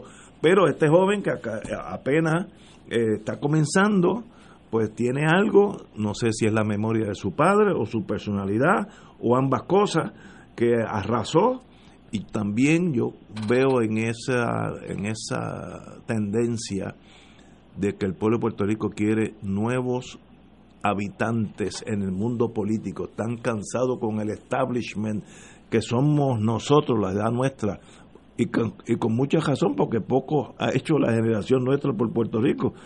El efecto Lúgaro eh, también para mí fue el primer indicio que la juventud eh, están buscando otras alternativas. Eh, los dos partidos ya tienen arteriosclerosis política y, y esto es una, un, un reflejo que alguien que llega nuevo sale primero. Eso no es normal, no es ni común, pero en Puerto Rico, bajo yo le llamo el efecto Lúgaro, hay agotamiento de los partidos tradicionales. ¿Qué tú piensas de eso, Fernando?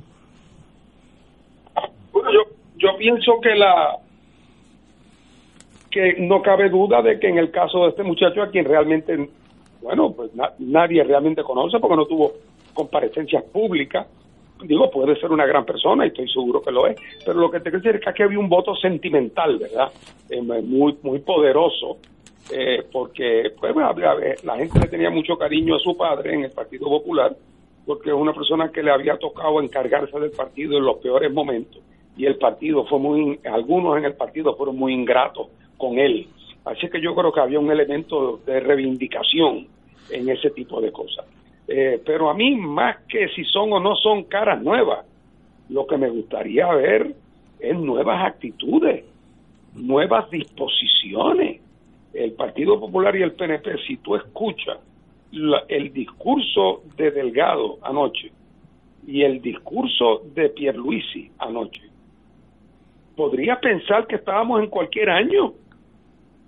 Lo primero es que no mencionaron la pandemia y estaban todos abrazándose allí en una, en una, parecía una orgía colegial, eh, una, una irresponsabilidad.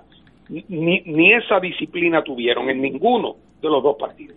Era un momento para actuar de una manera ejemplarizante. Y en esa primera prueba se cayeron anoche los dos. Y si tú oyes los discursos, la retórica de que hay que hacer una segunda transformación, dice el otro. Oye, hay que hacer una segunda transformación.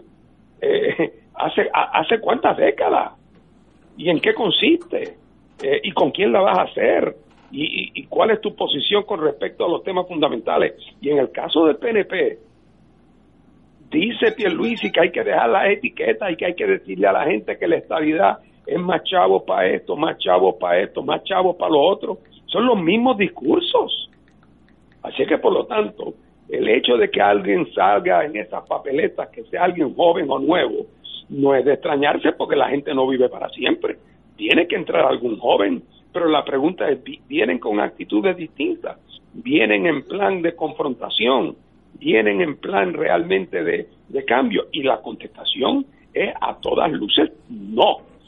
Aquí la esperanza yo como voy a votar por Juan Dalmao y sé que mientras más votos Juan saque, eso sí es un triunfo para Puerto Rico porque sería el barómetro que mediría el que este país está empezando a ponerse de pie. Eh, yo sé lo que voy a hacer, pero eh, eh, exhorto al pueblo de Puerto Rico a que no sigan tropezando vez tras vez con la misma piedra. y esa piedra a veces se zafa y corre jalda abajo y el que coja se lo, se lo, se lo aplasta también, así que no es una piedrita. Como ha pasado, como ha pasado. Hubo también los alcaldes, eh, tuvieron mucha suerte, eh, sin mayores sorpresas las alcaldías. Eh, Ángel Pérez, Mayita Meléndez, Betito Márquez, Wanda Soler, Lorna Soto, Jaime Barlucea de Arjunta, Carlos Molina de Arecibo, José Aníbal Joy Meléndez y Clemente Chito Agosto, todos revalidaron fácilmente, así que parece que los el pueblo está mucho más pegado al day to day de los alcaldes y cuando están satisfechos con su trabajo, pues se le hace bien fácil votar por ellos, así que no hubo la pugna que hubo para la gobernación, así que la gran, la, la gran mayoría, no, todos que estaban en la línea de fuego revalidaron, así que para la felicidad de ellos y, y ganaron porque se lo ganaron, porque si no el pueblo pasa la factura también. Eh, tenemos que ir a una pausa, amigos, son las seis y media y regresamos con Fuego Cruzado.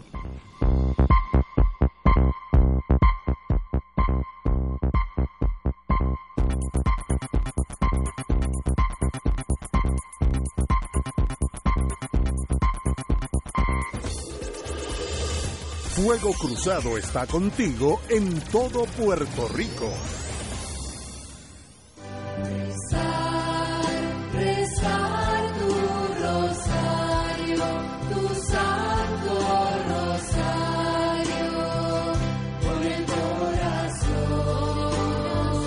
El rosario nos ayuda a contemplar la vida de Jesús mediante los ojos de María y cada noche por Radio Paz alcanzas esa unión espiritual con nuestro Señor de la mano de su Madre. Acompáñanos a rezar el Santo Rosario a las 7 de lunes a viernes en la emisora donde ser mejor es posible. Radio Paz 810 AM.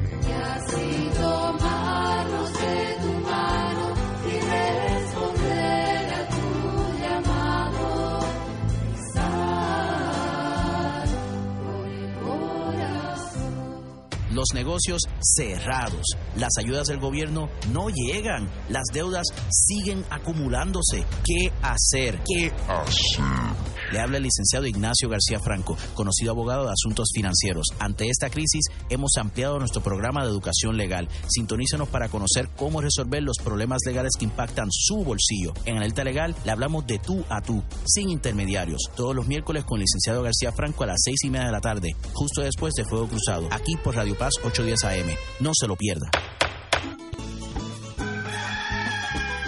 Llegó la hora de reactivar el fervor católico y agradecer las bendiciones divinas. De regreso al santuario en persona para la misa de madrugadores desde las 5 y 30 de la mañana. La convocatoria es para reunirnos implementando todos los protocolos y distanciamiento social que garantice nuestra seguridad y no represente peligro para la salud en las amplias facilidades del Santuario Nacional de Nuestra Señora, Madre de la Divina Providencia en Cupey. Nos congregaremos con las debidas precauciones el sábado 5 de septiembre a las 5 y 30 de la mañana. Misa de madrugadores de regreso al santuario. Para detalles accede a nuestra página en Facebook o llama al 787-646-9448. Transmisión radial por Radio Paz 810 AM y Radio Paz 810.com. Oro 92.5 FM. Radio Oro FM.com. Fuego Cruzado, el programa de más credibilidad en la radio puertorriqueña, es ahora la tribuna abierta de análisis noticioso, con diversas perspectivas que exploran el trasfondo de lo que acontece a diario y cómo nos afecta. Escucha Ignacio Rivera y sus panelistas invitados de lunes a viernes en Fuego Cruzado en transmisión diferida a las 10 de la noche por Oro 92.5 FM. Y ahora continúa Fuego Cruzado.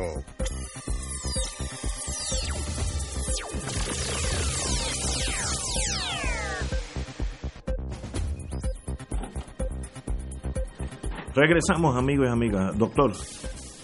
Pues mira, Ignacio, hace unos minutos estaban tú y Fernando hablando del caso de la, la licenciada Charbonnier, eh, la representante. Y si no fuera por el delito cometido y por las consecuencias de ese delito, esto movería a Giza, porque parece una pequeña empresa familiar. Cuando tú leías el pliego de las acusaciones, parecía una pequeña empresa familiar, una pyme. Yo dije, adiós, habrá habrá solicitado ahora en el medio de la pandemia, de la pandemia al programa de protección de nómina federal. Eh, ¿Y qué pasa? Eh, desafortunadamente, desde hace unos, desde hace décadas, desde que yo tengo memoria, estoy oyendo hablar de los fraudes en la Asamblea Legislativa de esta índole pero además en los fraudes en las instituciones gubernamentales. Eh, tenemos una deuda de más de 70 mil millones de dólares y parte de ella se considera ilegítima porque se transó en condiciones oscuras. Eh, el Banco Gubernamental de Fomento pues se liquidó y mientras estábamos en la campaña, no nosotros, el PNP y el Partido Popular, en la campaña primarista, eh, justo en este mes, en agosto, los empleados del Banco de Desarrollo Económico, que es el banco público que queda, que es el banco precisamente orientado a financiar pequeños negocios, negocios que por su riesgo son pequeños y por su riesgo no cualificarían quizás para préstamos eh, comerciales en la banca convencional. Pues un grupo de gerentes de oficiales y de empleados del Banco de Desarrollo, preocupados, le cursaron una carta a la gobernadora Wanda Vázquez para ponerla al tanto de la inacción del nuevo presidente de ese banco, nombrado, presidente que fue nombrado por la gobernadora Wanda Vázquez. Dicen los eh, portavoces, el, el presidente del banco se llama Pablo Muñiz, dicen los de la carta que el señor Muñiz no toma decisión alguna, por inconsecuente que sea, y desconfía del equipo gerencial que lleva décadas en el banco. Su inacción ha resultado en la inmovilidad del banco. Mientras tanto, hay una serie de empleados que eran técnicamente eficientes, que están en destaque en otras agencias del gobierno. El señor Muñiz, el presidente del banco, es un hombre joven. A mí esto se me parece al caso de la Comisión Estatal de Elecciones, eh, donde los técnicos competentes van para afuera y él está con una gente que pues no saben si van o vienen. Pero lo triste del asunto es que este banco de desarrollo económico está en condiciones financieras bien adversas porque el anterior presidente, de nombre Luis Burdiel Agudo, bajo la presidencia de, ese, de, ese, de esa persona, hubo una compraventa de la cartera del banco, la cartera de préstamos, y la vendieron con descuento a una serie de organizaciones, con descuento de, de entre 70 y 90%. Y algunos de esos préstamos estaban al día en sus pagos y tenían suficiente colateral. Si tú tienes un préstamo, una cartera de préstamos en un banco y están al día, es decir, lo están pagando y tienen colateral, pues ¿cómo tú lo vas a vender a descuento? Y a descuentos de 90%. Pues obviamente algo, extraño hay. De hecho, el FEI, el FEI está investigando todavía a, estos directivos del Banco de, de, Desarrollo que hicieron o que intervinieron en esa compraventa. Mientras tanto, en los tribunales hay pendientes al menos tres casos relacionados con la transacción de esa compraventa de la, de la cartera de préstamos del Banco de Desarrollo. Esto sucedió durante las primarias surge lo de la Charbonnier, que, es comparado con esto es un caso... Esto es más importante. Esto, esto, es terrible porque esto puede dar al traste. El Charbonnier no va a dejumbar a la Cámara de Representantes, pero esto puede dejumbar al Banco de Desarrollo y ya dejumbaron al Banco Gubernamental de Fomento. Es decir, aquí se derrumban instituciones y hay toda una serie de transacciones que han erosionado a esas instituciones o a esas organizaciones durante décadas y nada pasa. Y eh, vemos las primarias y esos son los favoritos para eh, triunfar en las elecciones el 3 de noviembre. Eh, como decía Fernando, este, ¿cuándo vamos a despertar de esto? así que realmente, aunque se laven la cara, como yo dije hace en unos turnos anteriores, tanto el Partido Popular como el PNP en este caso, que se laven la cara en las primarias, Oye, se lavan la, la, cara bien superficialmente porque en el cuando tú rasgas la, la piel, lo que encuentras son casos como el, el del Banco de, Desarrollo Económico, por no hablar de otros. Así que esto anda mal.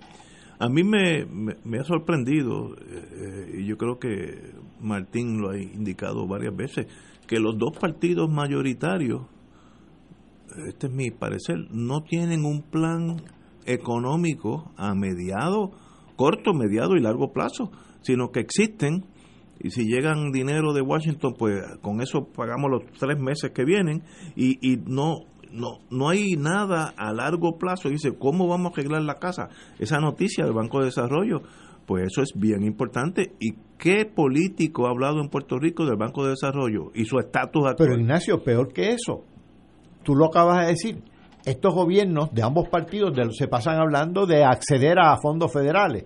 Pues una de las acusaciones que hacen los empleados del Banco de Desarrollo Económico es que eh, da la impresión el presidente de que no quiere participar en programas y que no quiso participar en el programa de protección de nómina, es decir, programas que podrían solventar al banco para financiar pequeños negocios, pues al presidente no le interesan. Así que, por un lado, la gobernadora y el otro pueden estar hablando del acceso a los fondos federales y por otro lado, el principal ejecutivo del Banco de Desarrollo Económico está en las nubes.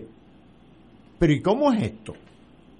Eh, no, no, no hay plan porque yo creo que es más fácil no examinar las cosas complejas que tal, tal vez desembocarían en una relación diferente con Washington y seguir con el day to day, pagar la nómina del mes y, piensas en el próximo mes. Y fíjate que este caso del banco, esto sucede durante las primarias, podía pasar por debajo del jadal, porque mientras tanto todo Puerto Rico está ofuscado, ofuscado por si Delgado Altieri sacó el, 60 y- el 63% o Pierluisi sacó el 57% o el alcalde de Camus revalidó o no revalidó o el de Aguadilla o el de Isabela.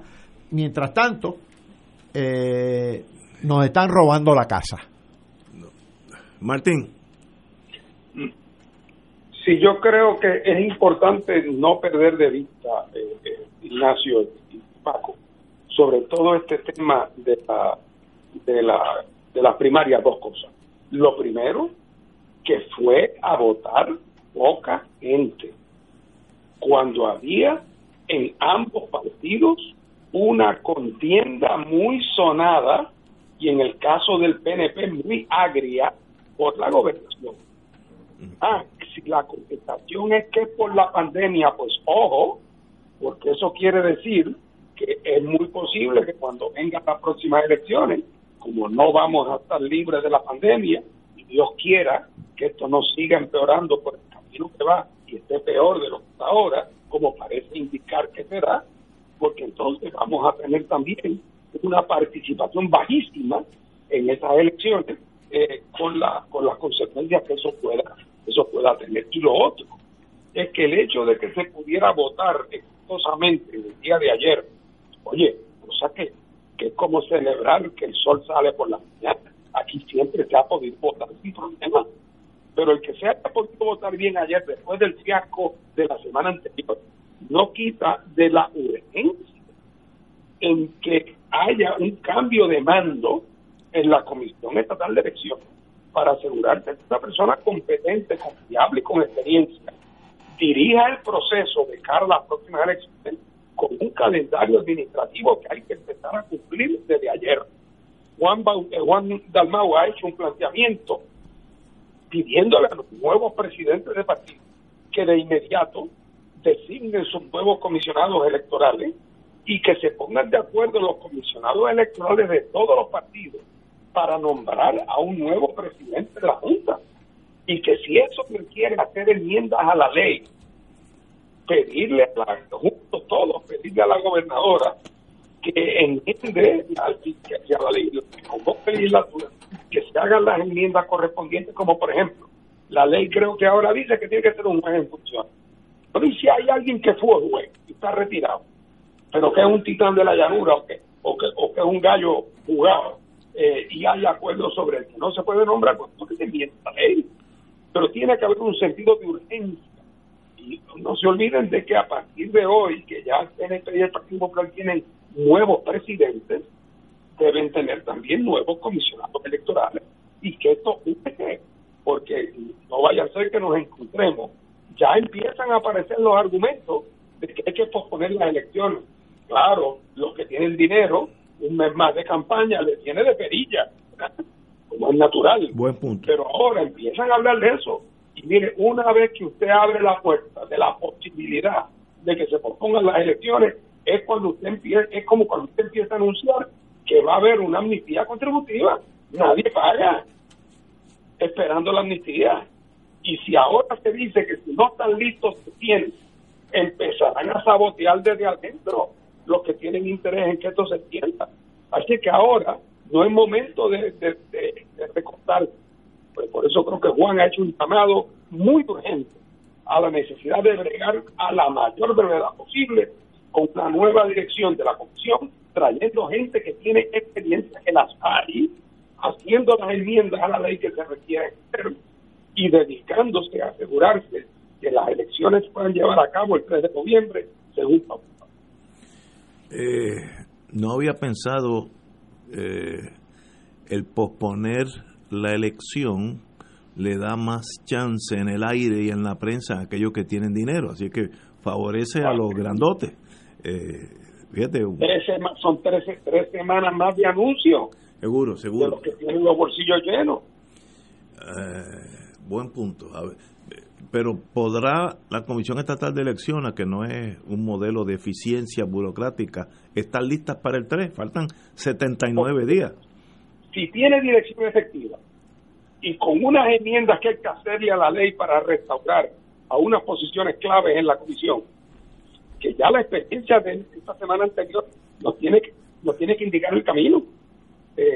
trae a una persona, hay por ahí hay personas que han dirigido la comisión en el pasado, que están por ahí, que son personas de primera, con quien todo el mundo ha tenido esperanza, pero que nadie disputa su capacidad y su competencia y su honradez. Así que son las personas que necesitamos. Lo que no puede haber es empezar ahora a estirar el chicle y a ver que no haya acuerdo, consenso. Tiene que haber voluntad política.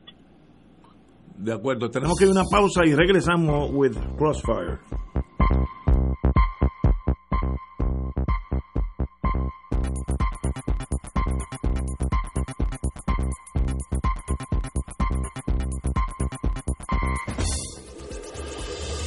Fuego Cruzado está contigo en todo Puerto Rico. 2.6 millones de autos en Puerto Rico, algunos de ellos con desperfectos.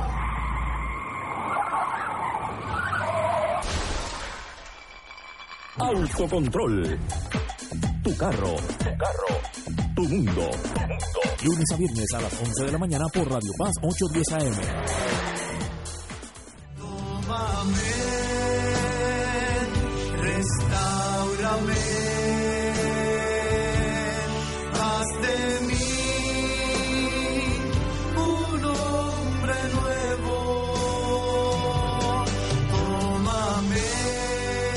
bautizado tiene una misión de vida y en este año misionero un grupo de laicos comprometidos con su deber cristiano se dan a la tarea de evangelizar a través de la oración y testimonio de vida. Todos los domingos de 7 de la noche a 8 y 30 de la noche en su programa Haz de mí un hombre nuevo por Radio Paz 810 AM, auspiciado por Productos Prico. Come saludable y rico con Prico. Igualas.com, servicios de contabilidad al alcance de su bolsillo.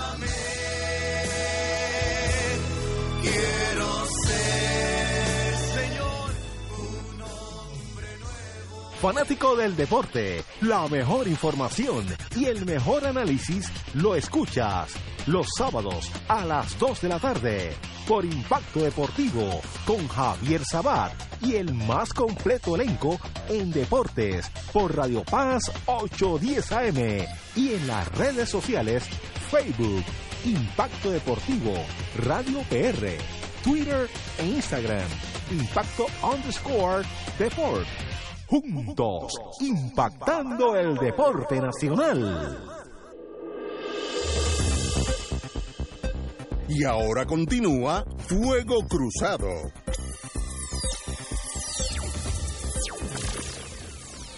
Eh, antes de ir al almirante Brown, ah, recibí text messages que eh, discrepaban de lo que dije al principio del programa en torno a la elegancia que debió haber tenido la gobernadora.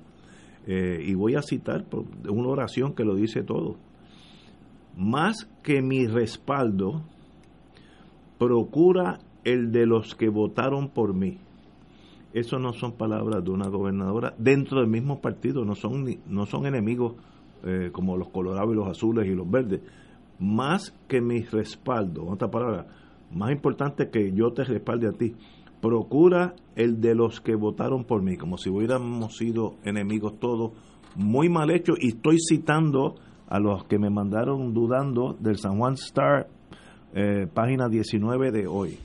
Oye, pero ahora abonando a ese comentario que tú haces y al que hizo Fernando Martín anteriormente sobre, eh, sobre la urgencia de que se restaure la confianza en la Comisión Estatal de Elecciones, que se nombre un nuevo presidente y que se nombren los comisionados y, todo eso, y que haya la acción legislativa de, de, de Gigol, que se atienda la, la, la propuesta de, de Juan Dalmao.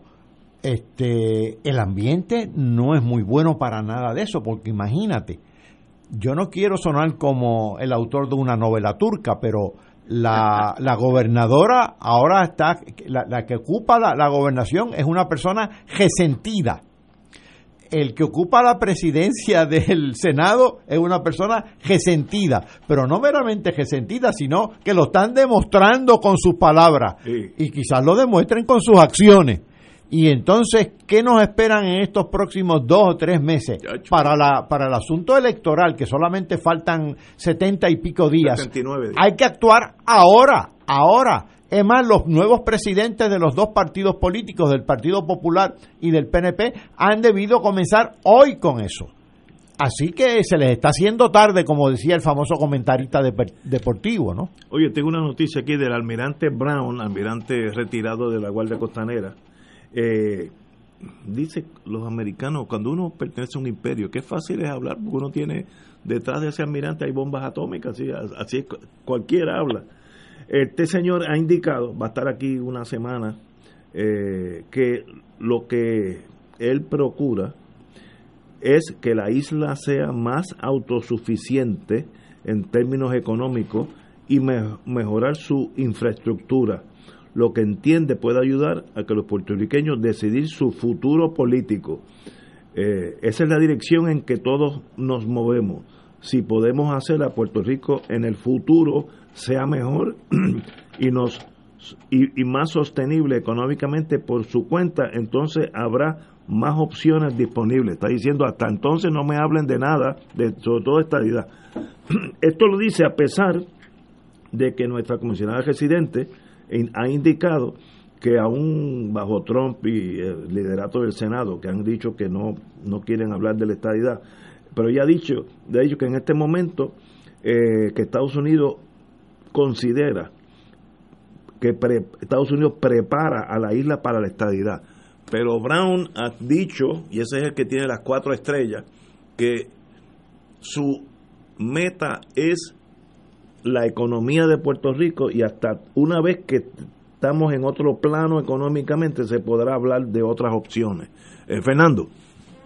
Bueno, mira, ese es el perfecto ejemplo, ¿verdad?, de que no, no hay peor sordo que el que no quiere. Eh, pero es- pues, si tú y tu esposa tienen un hijo de 30 años que vive en un cuartito en la casa, y ustedes dicen que querríamos que él fuera autosuficiente, yo sé lo que me estás diciendo. Estás loco porque el nene se mude, pero, pero como no gana, no puede irse. Ay, pues, Estás loco porque el nene se mude, ya tiene 30 años, me está ocupando un cuarto ahí y yo le tengo que pagar, tengo que pagar la electricidad y el agua. Estoy loco porque sea autosuficiente. O sea, no, no, hay, no hay que haber ido a Oxford, ¿tú entiendes? Para entender. Pero si tú eres como, como la comisionada residente, que cree que para ser coherente tiene que decir que Trump es un estadista encubierto, un militante estadista encubierto. Porque si tú dices esto, entonces, pues no eres coherente, porque no es así que vas a estar apoyando. Entonces no te das cuenta, que haces el ridículo. Y todo el mundo se da cuenta, menos tú. Estamos totalmente de acuerdo y el, el almirante fue fino porque no, no usó palabras, pero el mensaje está claro. Hasta que ustedes no suban su estándar de vida, no hay otras opciones. La, la opción de la, de la independencia siempre existe porque es sencillamente bajar la bandera y se acabó. Pero la opción de estadidad requiere que ese almirante diga, bueno, ahora es. Y eso él está diciendo por ahora no. Ahora, yo te voy a decir una cosa. Yo le voy a hacer una recomendación al almirante Brown o al contraalmirante Brown, como sea el título. Si está hablando de desarrollo eh, sostenible, de economía autosuficiente, de eh, desenvolvimiento de la economía, de desarrollo infraestructural, lo primero que yo les recomiendo es que se lea el programa del Partido Independentista puertorriqueño, porque ciertamente ayer con el espejismo de la estadidad de que hablaba Pierluisi, y con eh, el discurso de Delgado Altieri, donde en, una misma oración dice que no es soberanista y que es soberanista, y hablando de la posibilidad de, de tratados internacionales en el Estado Libre Asociado, lo cual es imposible, pues ciertamente por ese camino no se va a llegar a ningún sitio. Así que al, al contraalmirante Brown, que por favor se lea el programa del Partido Independentista Puertorriqueño, que creo que le va a dar muchos ingredientes para el discurso ese de autosuficiencia económica y de desarrollo infraestructural, porque está en armonía con nuestro programa. Oye, eh, Martín, yo creo que sería interesante un día tener un programa dedicado al plan económico del Partido Independentista, del cual yo sé absolutamente cero en este momento. Oye, y, y, y quizás podemos conseguir al doctor Catalá que venga. ¿Qué te Tal vez, tal vez yo, yo si tropiezo con él, lo invito. Yo lo conozco. No, pero sería bueno, porque yo creo que eso es importante. eh, por lo menos para el almirante Brown es importante. Espero que, que el profesor Catalá no sea como Carmen Yulín, que no contesta llamadas. Pero vamos, vamos a planificarlo en el futuro cercano. Eh, Yo creo que sería Claro. bueno. Sería bueno de, de todos los partidos que están interesados presentar su agenda económica, porque eso es algo que es importante. El, el del Partido Popular y el del PNP los podemos ver en los primeros cinco minutos, porque el del PNP es la lluvia de chavos que viene con los programas federales. Eso es todo. Y Ah, para bueno. ellos eso es más que suficiente. Ah, Que seguirán siendo los más pobres de Estados Unidos, que la pobreza va a ser más de la mitad de la población, que la producción va a seguir cayendo, esto no importa. Es que haya todos los chavos federales. Y esa es la posición del PNP y ellos la pueden articular en cinco minutos. Y la de los populares es que vuelva a las 9.36. Exacto. Esa es la, esa es la de ellos. Y esa la dicen en 30 segundos. Esa Bueno. está clara. Yo creo que ya, ya, ya los cubrimos. Así es. Excelente. Oye, volviendo al mundo criminal, la ex administradora interina de la Administración de Desarrollo Socioeconómico de la Familia, a mí se me ha olvidado este caso, la señora Mildred Villegas, fue sentenciada este lunes a tres años de probatoria por el juez Rafael Taboa, muy buen juez en San Juan. De acuerdo con el comunicado eh, del FEI, la ex exfuncionaria enfrentó cargos por enriquecimiento injustificado y violaciones a la ley de ética.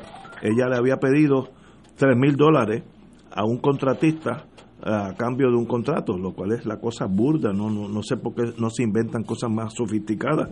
Eh, y eso fue un caso estatal, a diferencia de casi todos los casos que son federales, este fue un, caso investigado por la- el Departamento de Justicia y luego el FEI. Eh, pero de esto uno llega un momento que uno se aturde y ya esta señora había pasado a la historia. En- si no es por la sentencia, ya nadie la recordaba. Fernando. Bueno, yo no conozco los detalles del caso, pero tengo que decir que una cosa positiva es que es una señal de vida del Departamento de Justicia del país. Porque una de las cosas más terribles en Puerto Rico en los últimos años es que mientras más ha crecido y ha seguido creciendo la corrupción, el abuso y el saqueo, el eh, Departamento de Justicia de Puerto Rico ha sido fundamentalmente el, el de piezas. Y entonces llama la atención la inacción, la inefectividad, hasta el punto que la inmensa mayoría de los casos aquí que tienen que ver con pillaje y con abuso de la confianza pública, que tampoco en la jurisdicción federal, que uno hubiese pensado que quien llevaría la voz cantante, eso como debería hacer, es la jurisdicción local, que es quien más celosa debería hacer con el cumplimiento, eh, con el cumplimiento de la ley. Y aquí, realmente, eh, son los federales los que por sus motivos y en sus circunstancias llevan algunos casos. Pero el que así que cuando de vez en cuando salga algún caso producto del FEI o producto del Departamento de Justicia, que casi siempre es por vía del FEI, porque trata de empleados de, cierta jerarquía, pues no deja de, ser- de ser, eh, aunque sea una nota al calce, eh, una, una noticia, una señal de vida de esas instituciones que están venidas menos están. Extraordinario, estoy to- to- totalmente de acuerdo. Vamos a la historia, ya que nos, nos quedan muchos minutos, dos minutos. Eh, en el 1903, Joseph Pulitzer dona un millón de dólares, en el 1903, un millón de dólares a la Universidad de Columbia y de ahí co- comienza lo, el Pulitzer Prize para aquellos que eh, son periodistas, etcétera, escritores, etcétera. Eh, 1903 y en el 1945 ya yo estaba dando candela. Sukarno eh, declara independencia a, Indonesia, lo que era Dutch, East Indies, y se separan. eh, lo- los holandeses no se opusieron a que, a que Indonesia caminara hacia la independencia, así fue una transición de las pocas que es sin sangre. 1945 también Corea se divide entre Corea del Norte y del Sur por el 38 paralelo y todavía sigue ese ese mundo, eh, eso no ha cambiado un ápice, todavía están velándose unos a otros para entrarse a tiro, ahí está una línea de, de no man's land que nadie puede entrar, el mundo no ha cambiado en Corea. Y en 1947, The Radcliffe Line, la línea Radcliffe, la frontera entre India y el Pakistán se demarca. Eso terminó también como Rosario de la Aurora. Así que tenemos que irnos. Compañero don Fernando Martín, un privilegio tenerte aquí los lunes. Gracias, Ignacio. Saludos a Paco. Saludos a ti. Nos vemos. Nos vemos, hermano.